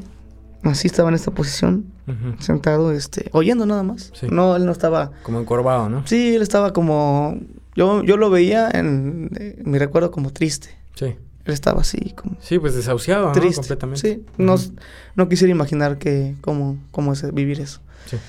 Entonces, estaba mi papá predicando, igual predicando, no estaba orando por él ni nada. Simplemente estaba dando una, una predicación sobre algo, sobre algún tema. Sí.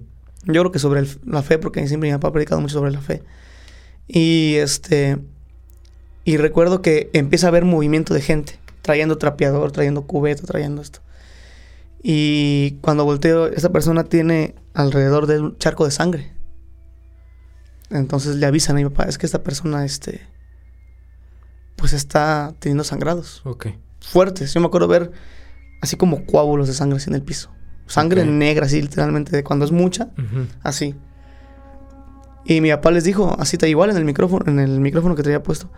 Este, tranquilos, él está bien. Él está bien. Tranquilos, él está bien. Pero siguió sangrándose. Esa persona, esta persona no se- nunca se movió, nunca dijo, ayúdenme. Este. Sí. Él estaba nada más así. Ni siquiera me acuerdo de su cara de que nunca la vi. Entonces, este. Pero la familia sí se impactó mucho porque vio esto. Y inmediatamente se lo llevaron a, a este. al hospital. Ok. Inmediatamente. Llegando ya lo atienden, lo internan, le hacen estudios otra vez, todo eso. Y le dijeron: No sé qué te pasó, hermano. Pero no tienes absolutamente nada, güey. Este. Ah, no tengo nada aparte de mi enfermedad. No, no tienes nada, güey. O sea, no sé qué te diagnosticaron. Quisiera ver tus estudios. Porque en los míos no tienes absolutamente nada, ni una sola cosa, güey. Nada. No Y, manches, y esta persona sí, toda la familia fue como, ay, güey.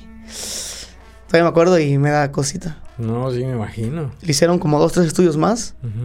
No tienes absolutamente nada en tu cuerpo. Estás sano. No sé por qué te pasó eso. A lo mejor irritante, a lo mejor, pero no tienes nada. Nada, nada, nada, nada, nada. O sea, no podemos creer que lo que nos cuentas de que había un charco de sangre abajo. Ujú. No tienes absolutamente nada. Ni pérdida de sangre. Nada. Puedes irte a hacer est- estudios a otro lado, a lo mejor están mal, hazlos, ve con otra, otra valoración médica. Si ya te dijeron lo que te dijeron, vete a hacer otras valoraciones médicas. Total de que llegó como a los 15 días otra vez a contar que su testimonio, que no tengo nada, absolutamente nada, ¿Se curó? sano. Pero a la, a la par de eso, en mi casa pasaban cosas que indescriptibles, güey. Así cosas de que a mí, me- a mí me pegaban mucho, de mucho miedo, güey, de muchas manifestaciones muy extrañas, güey. En, en- en la par- aparte de lo que pasaba en la iglesia, que estaba pasando por un momento espiritual muy bonito, güey, de que había milagros. Ese es uno de tantos. Lo que te conté es una de tantas cosas. Pero en mi casa, en mi núcleo familiar, era algo bien terrorífico. Me acuerdo estar jugando con mi hermano, jugando normal ahí en la- dentro de la casa, y escuchar como en mi cuarto, que es donde pasaron las cosas más, más fuertes para mí. Estamos jugando así mi hermano y yo y se escucha este el rugido de un león, güey. Así un rugido así como los que oyes así en este Animal Planet así. Así, pero está ahí un león en ese cuarto, güey. Se oye, se oye bien clarito. Y nos espantamos mi hermano y yo bien fuerte, así, ay, no, escuchaste, sí, escuché un león.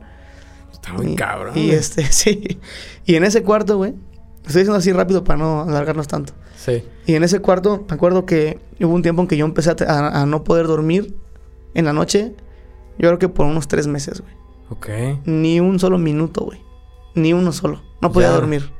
Se acabó ahí. No podía dormir, güey. Literalmente no podía dormir. Y no porque necesariamente viera algo, sino me invadía un miedo, güey. Sentías que algo ahí no... no Cabroncísimo, pero muy fuerte, güey. Primero fue así mucho miedo de no poder dormir, así como de va a pasar algo, algo va a pasar, algo está pasando. Y después de eso, escuchar voces, güey.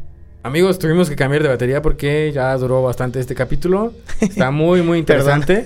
yo, creo que lo, yo creo que te vamos a tener que volver a invitar, hermano. Sí, sin para problema. que sigas contando algunas de tus experiencias. Y bueno, vamos a retomar tu, tu... Lo que nos estabas contando, ¿no? Que escuchabas este, estas voces. Sí, te digo que llegó un punto que ya no podía dormir. De aparte de tener miedo, empecé a escuchar voces. Muchas, muchas, muchas. Como ha sido al Foro Sol. Y oyes mucha, mucho ruido. Sí, el bullicio, ¿no? Así, Ujú. así. Voces y algunas sí entendía que me decían groserías así como de, este, tú no sirves esto, haz esto, así cosas, no sé, Ok. raro. Entonces yo empecé a agarrar la costumbre de ponerme audífonos con un MP3 que tenía y este poner la música a todo volumen y concentrarme en la música para no tratar de no escuchar este Esas voces. esas voces, güey, este pedo. Porque sí. Lo ves en las películas, ¿no? Que oyen así voces y, y ves cómo se desesperan. Pero verlo, de- o sea, sentirlo de verdad, Ese está bien. Sí, es otro pedo. Sí, güey. Yo, la neta, sí, muchas veces orando así, ah, pidiendo así a Dios que ya no pasara eso, dije, pues mejor me quiero morir en vez de, en vez de estar viviendo este pedo. Que sí, es, no está chido. grado, ¿no? Sí, no está chido. Era mucha desesperación. Ok. Y este, en una de esas noches, güey, mi cuarto estaba al lado de una ventana. Siempre me ha gustado dormir pegado a la pared por lo fresco de, la, de una pared, ¿no? Entonces, este, estábamos pegados en mi cuarto, estaba pegada, era una litera. Estaba pegada a, la, a la pared y a un ladito estaba la ventana. Entonces me acuerdo que estaba así oyendo voces y yo no podía dormir y entre llorando y orando y así. Y me acuerdo voltear a ver a la... porque escuché como una risa. Voltear a ver a la, a la ventana y la ventana tenía unos barrotes. Y ver a una persona como ese tamaño, así. Como enanito. Como un enanito, pero flaquito. Este, agarrado así de los barrotes y meciéndose así como... Y burlándose así como... Ah, así como riéndose, güey. haciendo este movimiento así con con su cuerpo y viéndome. No, güey, eso es algo indescriptible, güey. No sé cómo. cómo decirlo para que se entienda el contexto en el, que estaba, pero. Miedo, voces. Y eh, abro los ojos y veo a esta personita haciendo esto. Yo, yo sentía que estaba, o hasta la fecha siento que estaba atormentado por. por alguno que otro demonio que estaban ahí, este Sí, como... Molestándome. Como tratando de, que pagaran un precio, ¿no? Por, quizás por los milagros que habían hecho. No sé. Estaba muy cabrón, güey. Mucho miedo, güey. Yo creo que es de las cosas que sí no quisiera volver a pasar, güey. ¿Eres miedoso? No, nada miedoso. ¿Solamente cuando se te presentan cosas así o ya has perdido como, como ese temor? Pues es que, es como te decía, he visto cosas, por ejemplo, el último que vi, el último que, que me pasó paranormal fue en mi casa donde vivo ahorita. Y igual yo estaba en una barra, estaba sirviéndome cereal y vi que entró mi, mi hermano caminando, o sea, vi que entró una persona caminando y caminó de lado a lado, entró para la cocina y se fue para hacia la sala. Y este, yo estaba sirviéndome y lo vi de, de reojo y nomás hice esto y lo vi y ya. Y yo pensé que era mi hermano y yo le, yo le dije, este, o sea, lo veo que pasa, me termino de servir, me paro y voy hacia, hacia donde estaba él para decirle este, que, que, que, que despierto. Y no había nadie, güey. Absolutamente nadie. Entonces me dio así como que el, se me erizó la piel, pero no me dio miedo. Simplemente fue como, ay, no mames, no hay nadie, güey. Mejor me voy a mi cuarto, güey. pero no me dio así miedo. Esto que te cuento, esto era un terror, güey. Esto no era miedo, esto era un terror. Sí, sí, sí. Era un terror así de que me quiero ir de aquí, güey. Te estaban acosando, literal, ¿no? Ya, güey, me quiero salir de aquí, güey. No quiero estar aquí, güey. Ok. Sí, güey. Fíjate que a mí me pasó algo muy este, parecido. Este, mi esposa y yo dormimos en un cuarto.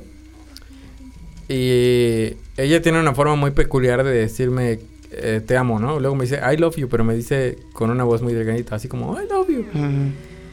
Y así por, por jugueteo, ¿no? Personal. que hay en las parejas. exactamente. 100%. Y este.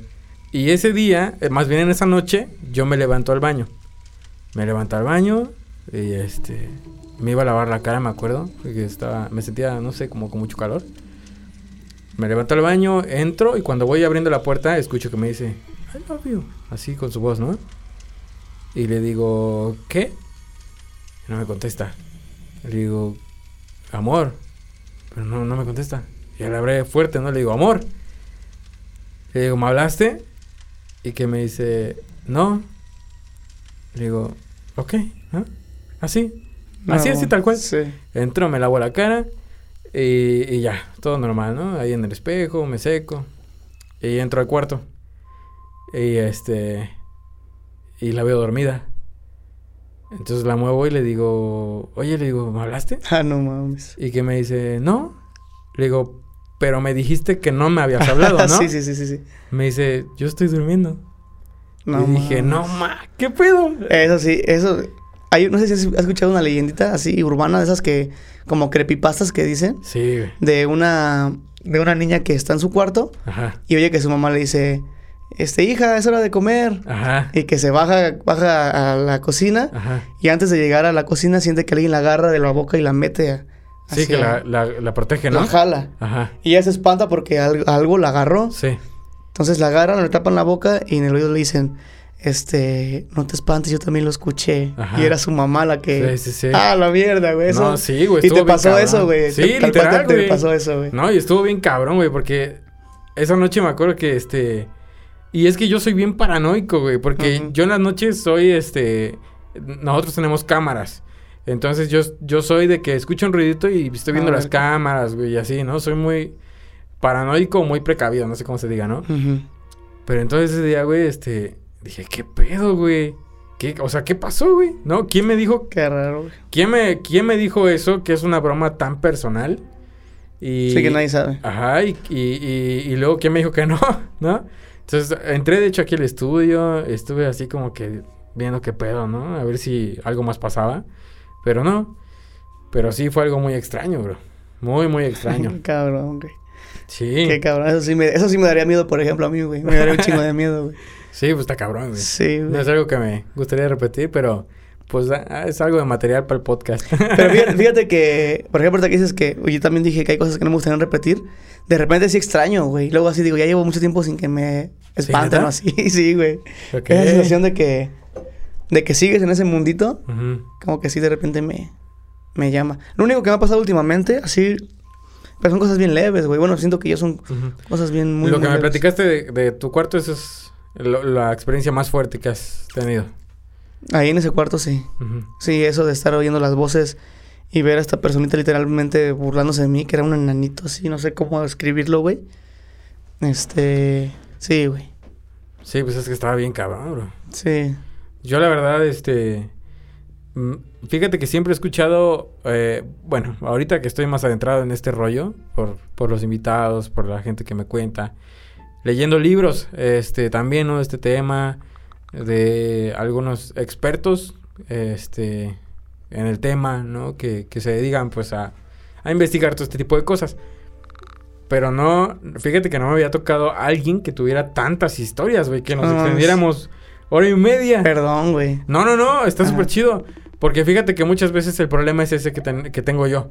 Que invitamos, que invito a gente pero eh, mucha gente me dice, ¿sabes qué? Es que nunca me ha pasado nada. Ah. Literal, güey. Y luego o una que otra. Ajá. O, es muy X, ¿no? Que entre comillas, pues es muy X porque pues, sí da culo. Sí, claro. Y este... Y, pero realmente, pues las experiencias que me has contado están, están difíciles de, pues de sobrellevar, ¿no? Y, sí. y no sé, este, a lo mejor tú tienes buen apoyo espiritual, ¿no? Con tus papás, por claro, ejemplo. Sí para sobrellevar todo este tipo de cosas, pero hay gente quizás que no, ¿no? Y quizás... Pero no te creas, o sea, o sea, así como dices tú, sí, entre familia tenemos así los domingos, así que estamos luego comiendo juntos, que cuando casi todos coincidimos en tiempos, este, luego sí platicamos, este, ¿te acuerdas cuando nos pasó esto y lo otro? Y mi papá nos, nos, este, nos habla de sus teorías o sigue edificando la fe, porque si nuestra familia y yo también hemos vivido mucho de la fe, güey. Ya, luego te contaré mis experiencias de lado... Positivo. Paranormales, extrañas, pero bonitas, ¿no? Sí. Pero este, y tratamos como que de edificar ese lado, ¿no? De que no... Pues por eso creo que no es un trauma, ¿no? Ok. Porque sabemos por qué pasó. Sí, claro. Entendemos eso. Pero aún así, güey, sí tiene una secuela fuerte porque sí yo tuve esta onda de yo no quiero tener dones espirituales. Por ejemplo, Así de, rap, de bote pronto, güey. Yo, de las cosas que tenía, aparte de lo eso de sentir y de poder ver a una persona y saber cómo le está yendo en su intimidad, en su vida, ¿sí? En su vida privada, pues. Aparte de eso, yo tenía mucho de sueños, güey. Mis sueños se volvían realidad así, güey. O sea, yo, como premoniciones o así. La más fuerte que tuve fue con, con mi padre. Y si quieres, con eso, con eso cerramos esta, esta onda. Sí. Eh, yo estaba en esa misma casa, en ese mismo cuarto. Estaba durmiendo normal. No me acuerdo si fue antes o después de que... Creo que fue después de lo que te cuento esto de las voces. Creo que ya se había calmado eso. Y, y ya. Pero estaba yo normal durmiendo y soñé. Soñé que... Hace que yo... Estaba así la, mi casa, donde vivía en ese tiempo. Y yo... Mi sueño está, es como yo flotando y viendo esa casa, pero sin pared, de arriba, sin techo. Sin techo. Entonces, así como si fuera una maqueta de arquitecto. Así estaba viendo la casa.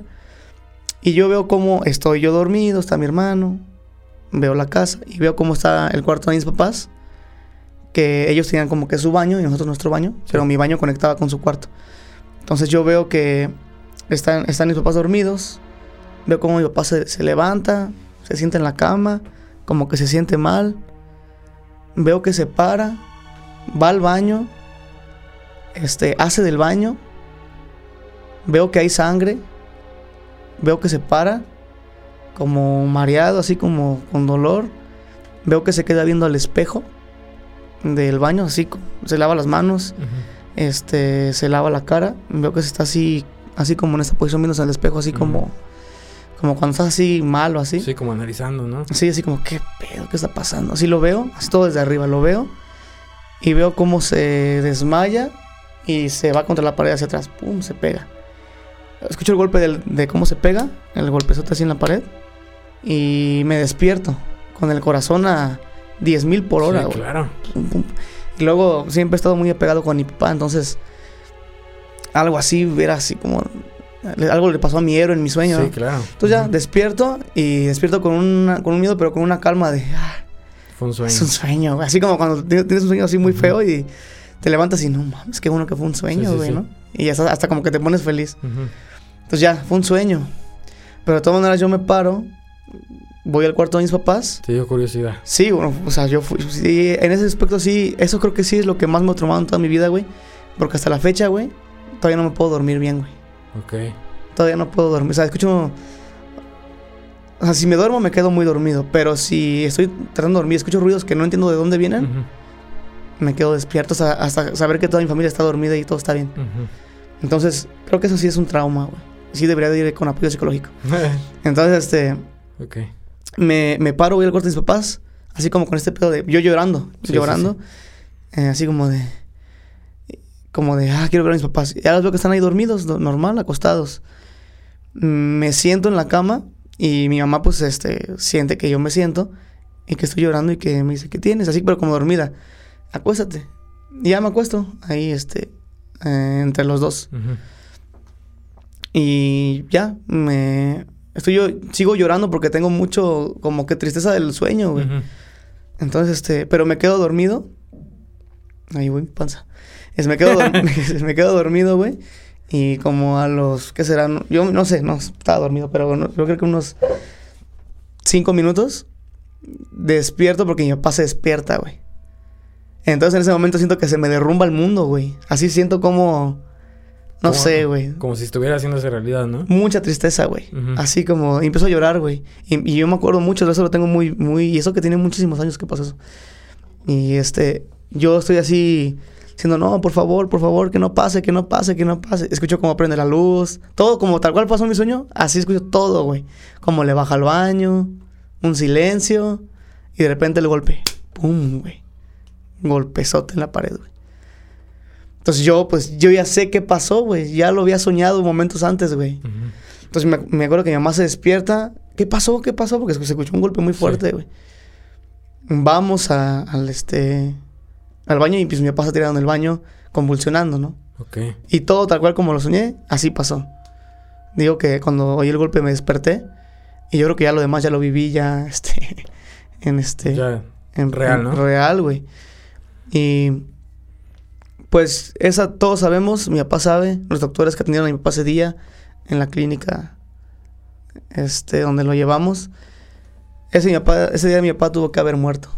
Ese día mi papá se tuvo que haber muerto. Este, mi papá tenía gastritis, pero nunca le dio importancia. Hasta que ese día se le reventaron muchas úlceras. Entonces, este, aparte de, de, cuando le pasó eso, a cuando llegamos a la clínica, fueron como hora y media, yo creo, güey. No, estuvo bien cabrón, güey. Entonces, este. Porque no sabíamos qué hacer, güey. Estábamos en shock.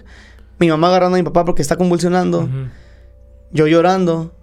Mi hermano estaba todavía muy, muy chiquito. No me acuerdo si ni siquiera sé si se despertó o no. Este. Yo llorando. Este. No sabíamos qué hacer, güey. No sabíamos cómo marcar una ambulancia. Le marcamos, nunca respondieron. Le marcamos a. Total de que hasta que vino un tío, güey. Y no, pues hay que llevarlo al hospital. Y este, mi papá ya había cobrado la conciencia otra vez, pero estaba morado, su cuerpo todo estaba morado. Y él no estaba no estaba en sí, él estaba delirando. Él estaba hablando de que nos íbamos a ir de viaje a la playa, güey. O sea, él estaba delirando, güey. No estaba, no estaba en sí. Pues hasta a tal grado estaba delicado, ¿no? Sí, mi papá estaba... O sea, me, me acuerdo que mi papá... Yo le decía a mi papá, ¿qué tienes? Yo estaba muy espantado, güey. Mi papá, estoy bien. No le hagas caso a tu mamá. Está exagerando. Estoy bien. No tengo nada. Y, pero mi papá temblando y este, como, creo que tenía como fiebre interna, no sé qué, le, no sé qué le estaba pasando. Sí. Estaba temblando y de repente tenía como lapsos de coherencia, así como de estoy bien, no me pasa nada. Y de repente, este, ve por mi maleta, hijo, a mi cuarto, ya para que nos vayamos. Y, o sea, él en su momento nos estaba preparando para un viaje, güey. Y este, no, de repente se desconectaba y de repente regresaba, güey. Sí. Y este, y ya lo llevamos y ya tal, este, lo tuvieron ahí que, no sé, lo intervinieron todo. Salió bien, ¿no? Miro, mi vivo de milagro, perdón. Y este... Y él me cuenta, él me cuenta, dice, él, dice, yo, este, sí sentí que me estaba yendo. Sentí que yo, o sea, yo me acuerdo que me sentí muy mal, que me mareé, que me dolía mucho el estómago, que me caí y de ahí recuerdo todo como un sueño, como que, este, abrí los ojos y estaba en un lugar donde no había absolutamente nada, pero sentía mucha paz, así como de, ya me quiero quedar aquí. Y al final veía una, una, como una puerta, como una luz, y él empezó a irse hacia allá, y dice que mientras más se acercaba, mejor se sentía. Y este, dice que él, dice, yo me sentía perfecto ahí, ¿no? no, no, sabía que me estaba muriendo, pero no me quería regresar, porque me sentía muy bien ahí. Y este, y dice que a lo lejos escuchó que yo estaba orando. Que yo estaba así, diciendo, no, que no se muera mi papá, y que esto, y que lo otro, y, así como, escuchó como que mi desesperación. Sí. Y dice que él empezó a escuchar eso y como que sí lo pensó así como de, me estoy muriendo. Y, él dice que siente que alguien lo empujó y fue cuando él abrió los ojos y dejó de convulsionar. Y este ya pasó lo del hospital, le dijeron que está bien, lo dan de alta, toda la onda, le dan tratamiento, estudios, todo, todo lo que tenían que hacerse. Ah, ese mismo día, eso, pues, eso fue en la madrugada, a las 3, 4 de la mañana. Salimos del hospital de urgencias, este, como por la tarde, yo creo. Y, y que en la noche marcan de Guadalajara, mi familia de, Guadalajara. Nadie sabía nada, porque mi papá dijo, no le digan a nadie más que su hermano que vive aquí. Este, no, no le digan a, nadie porque su mamá en ese tiempo que todavía vivía mi abuelita, se preocupa mucho. Sí. Y no quiero que le se enferme o que esté muy preocupada y así. Y como si fue algo muy delicado. pero lleva, recibe una llamada de Guadalajara y es de la casa de mi abuelita. Entonces inmediatamente mi papá pensó que, que alguien le dijo a mi abuelita y que me estaba preguntando qué le pasó, que mejor se venga a Guadalajara y así. Y este, y no, era un primo mío que vivía ahí en la casa de mi abuelita. Y que le dice, ¿qué onda, tío? ¿Cómo estás? Creo que fue mi primo, este, Josué, creo. ¿Cómo estás, este? ¿Cómo estás, tío? No, bien, todo bien, todo bien. ¿Qué pasó? No, es que te quiero, te quería hablar, marcar porque ayer soñé algo bien raro. Dice, y contó lo mismo que soñé yo, Lo mismo. Lo mismo que yo soñé, lo soñó mi primo. Tal cual, igual, igual. Y sí, pues me dio mucha tristeza y pues hasta apenas que tuve como que en chance te, te marqué para ver si todo estaba bien. Y se nos hizo algo así como bien impresionante porque yo les conté, yo soñé esto y lo otro y así, así. Y no es como que no me creyeran, pero pues en, el momento no le tomamos mucha importancia porque está pasando algo más fuerte. Sí, claro. Y este, ya cuando recibí esa llamada, sí fue como. Lo soñamos al mismo tiempo, mi primo y yo. Y los dos estábamos así como orando por mi papá en esa madrugada. Y yo creo que eso sí, de lo sobrenatural o paranormal, creo que es lo que más me ha dado miedo porque ahí no fue que vi un demonio que se estaba burlando de mí, ni que escuché voces que me decían cosas que sé que no me pueden hacer nada, pero de todas maneras es muy desesperante tenerlas aquí. Claro. Sino ahí ya es algo que le pasó a mi papá ya médicamente donde pudo haber muerto. Y este, gracias a Dios no pasó eso. Pero ver que pase todo eso minutos antes de que pase, güey te genera un terror así como... Sí, claro. Inexplicable, güey. Y yo creo que esa, sería mi última anécdota de hoy. Pues. y, creo que esa sí es la que me... Hasta la fecha todavía tiene un pequeño trauma, güey, que no puedo, no puedo dormir hasta que todos estén dormidos, güey. Hermanito, pues Que, fíjate que qué historias tan, tan impresionantes. Creo que te llevas el, el, premio de, de, las historias de En la Boca del Miedo podcast. Pero bueno, qué bueno, hermanito, que tu papá está bien. Sí, todo bien, todo bien. Esperemos que siga así muchos, muchos, muchos años y tú también. gracias. Y pues eh, estamos ya terminando este episodio de En la Boca del Miedo podcast. Esperemos que, que les haya gustado estas historias. Este... Muy impresionantes, hermano. No dejo, no dejo de decirlo, ¿eh? Este pues ya cada quien tendrá su, su interpretación, ¿no? su criterio. Sí, sí, sí. Muy respetable, todos los criterios muy respetables. Y bueno, pues, ¿qué, qué, qué puedo decirte, hermano? Ojalá que ya no te pasen cosas así. sí. Me imagino que es muy feo, ¿no? Y este, fíjate que hay algo curioso que he, percibido en ti. Digo, nunca habíamos platicado cosas en este aspecto. Nos conocíamos y hace mucho tiempo que ya no nos veíamos. Sí, mucho tiempo. Pero este siempre creo que hay un aspecto que puedes conocer de las personas, ¿no? Nuevo, que no hayas visto. Claro. Y en este aspecto, pues yo no, no te lo conocía. O sea, realmente yo no, no, sabía que estabas en ese, en ese mundo, ¿no? De, de, el mundo cristiano, ¿no? Y todas estas cosas que has experimentado. Y que luego ni te imaginas, ¿no? Sí. Sí, yo te veo tocando el sax. Y digo, pues es chido, ¿no? Toca chido. Sí, sí. Gracias. Pero este, no te imaginas que alguien pueda haber experimentado este tipo de cosas.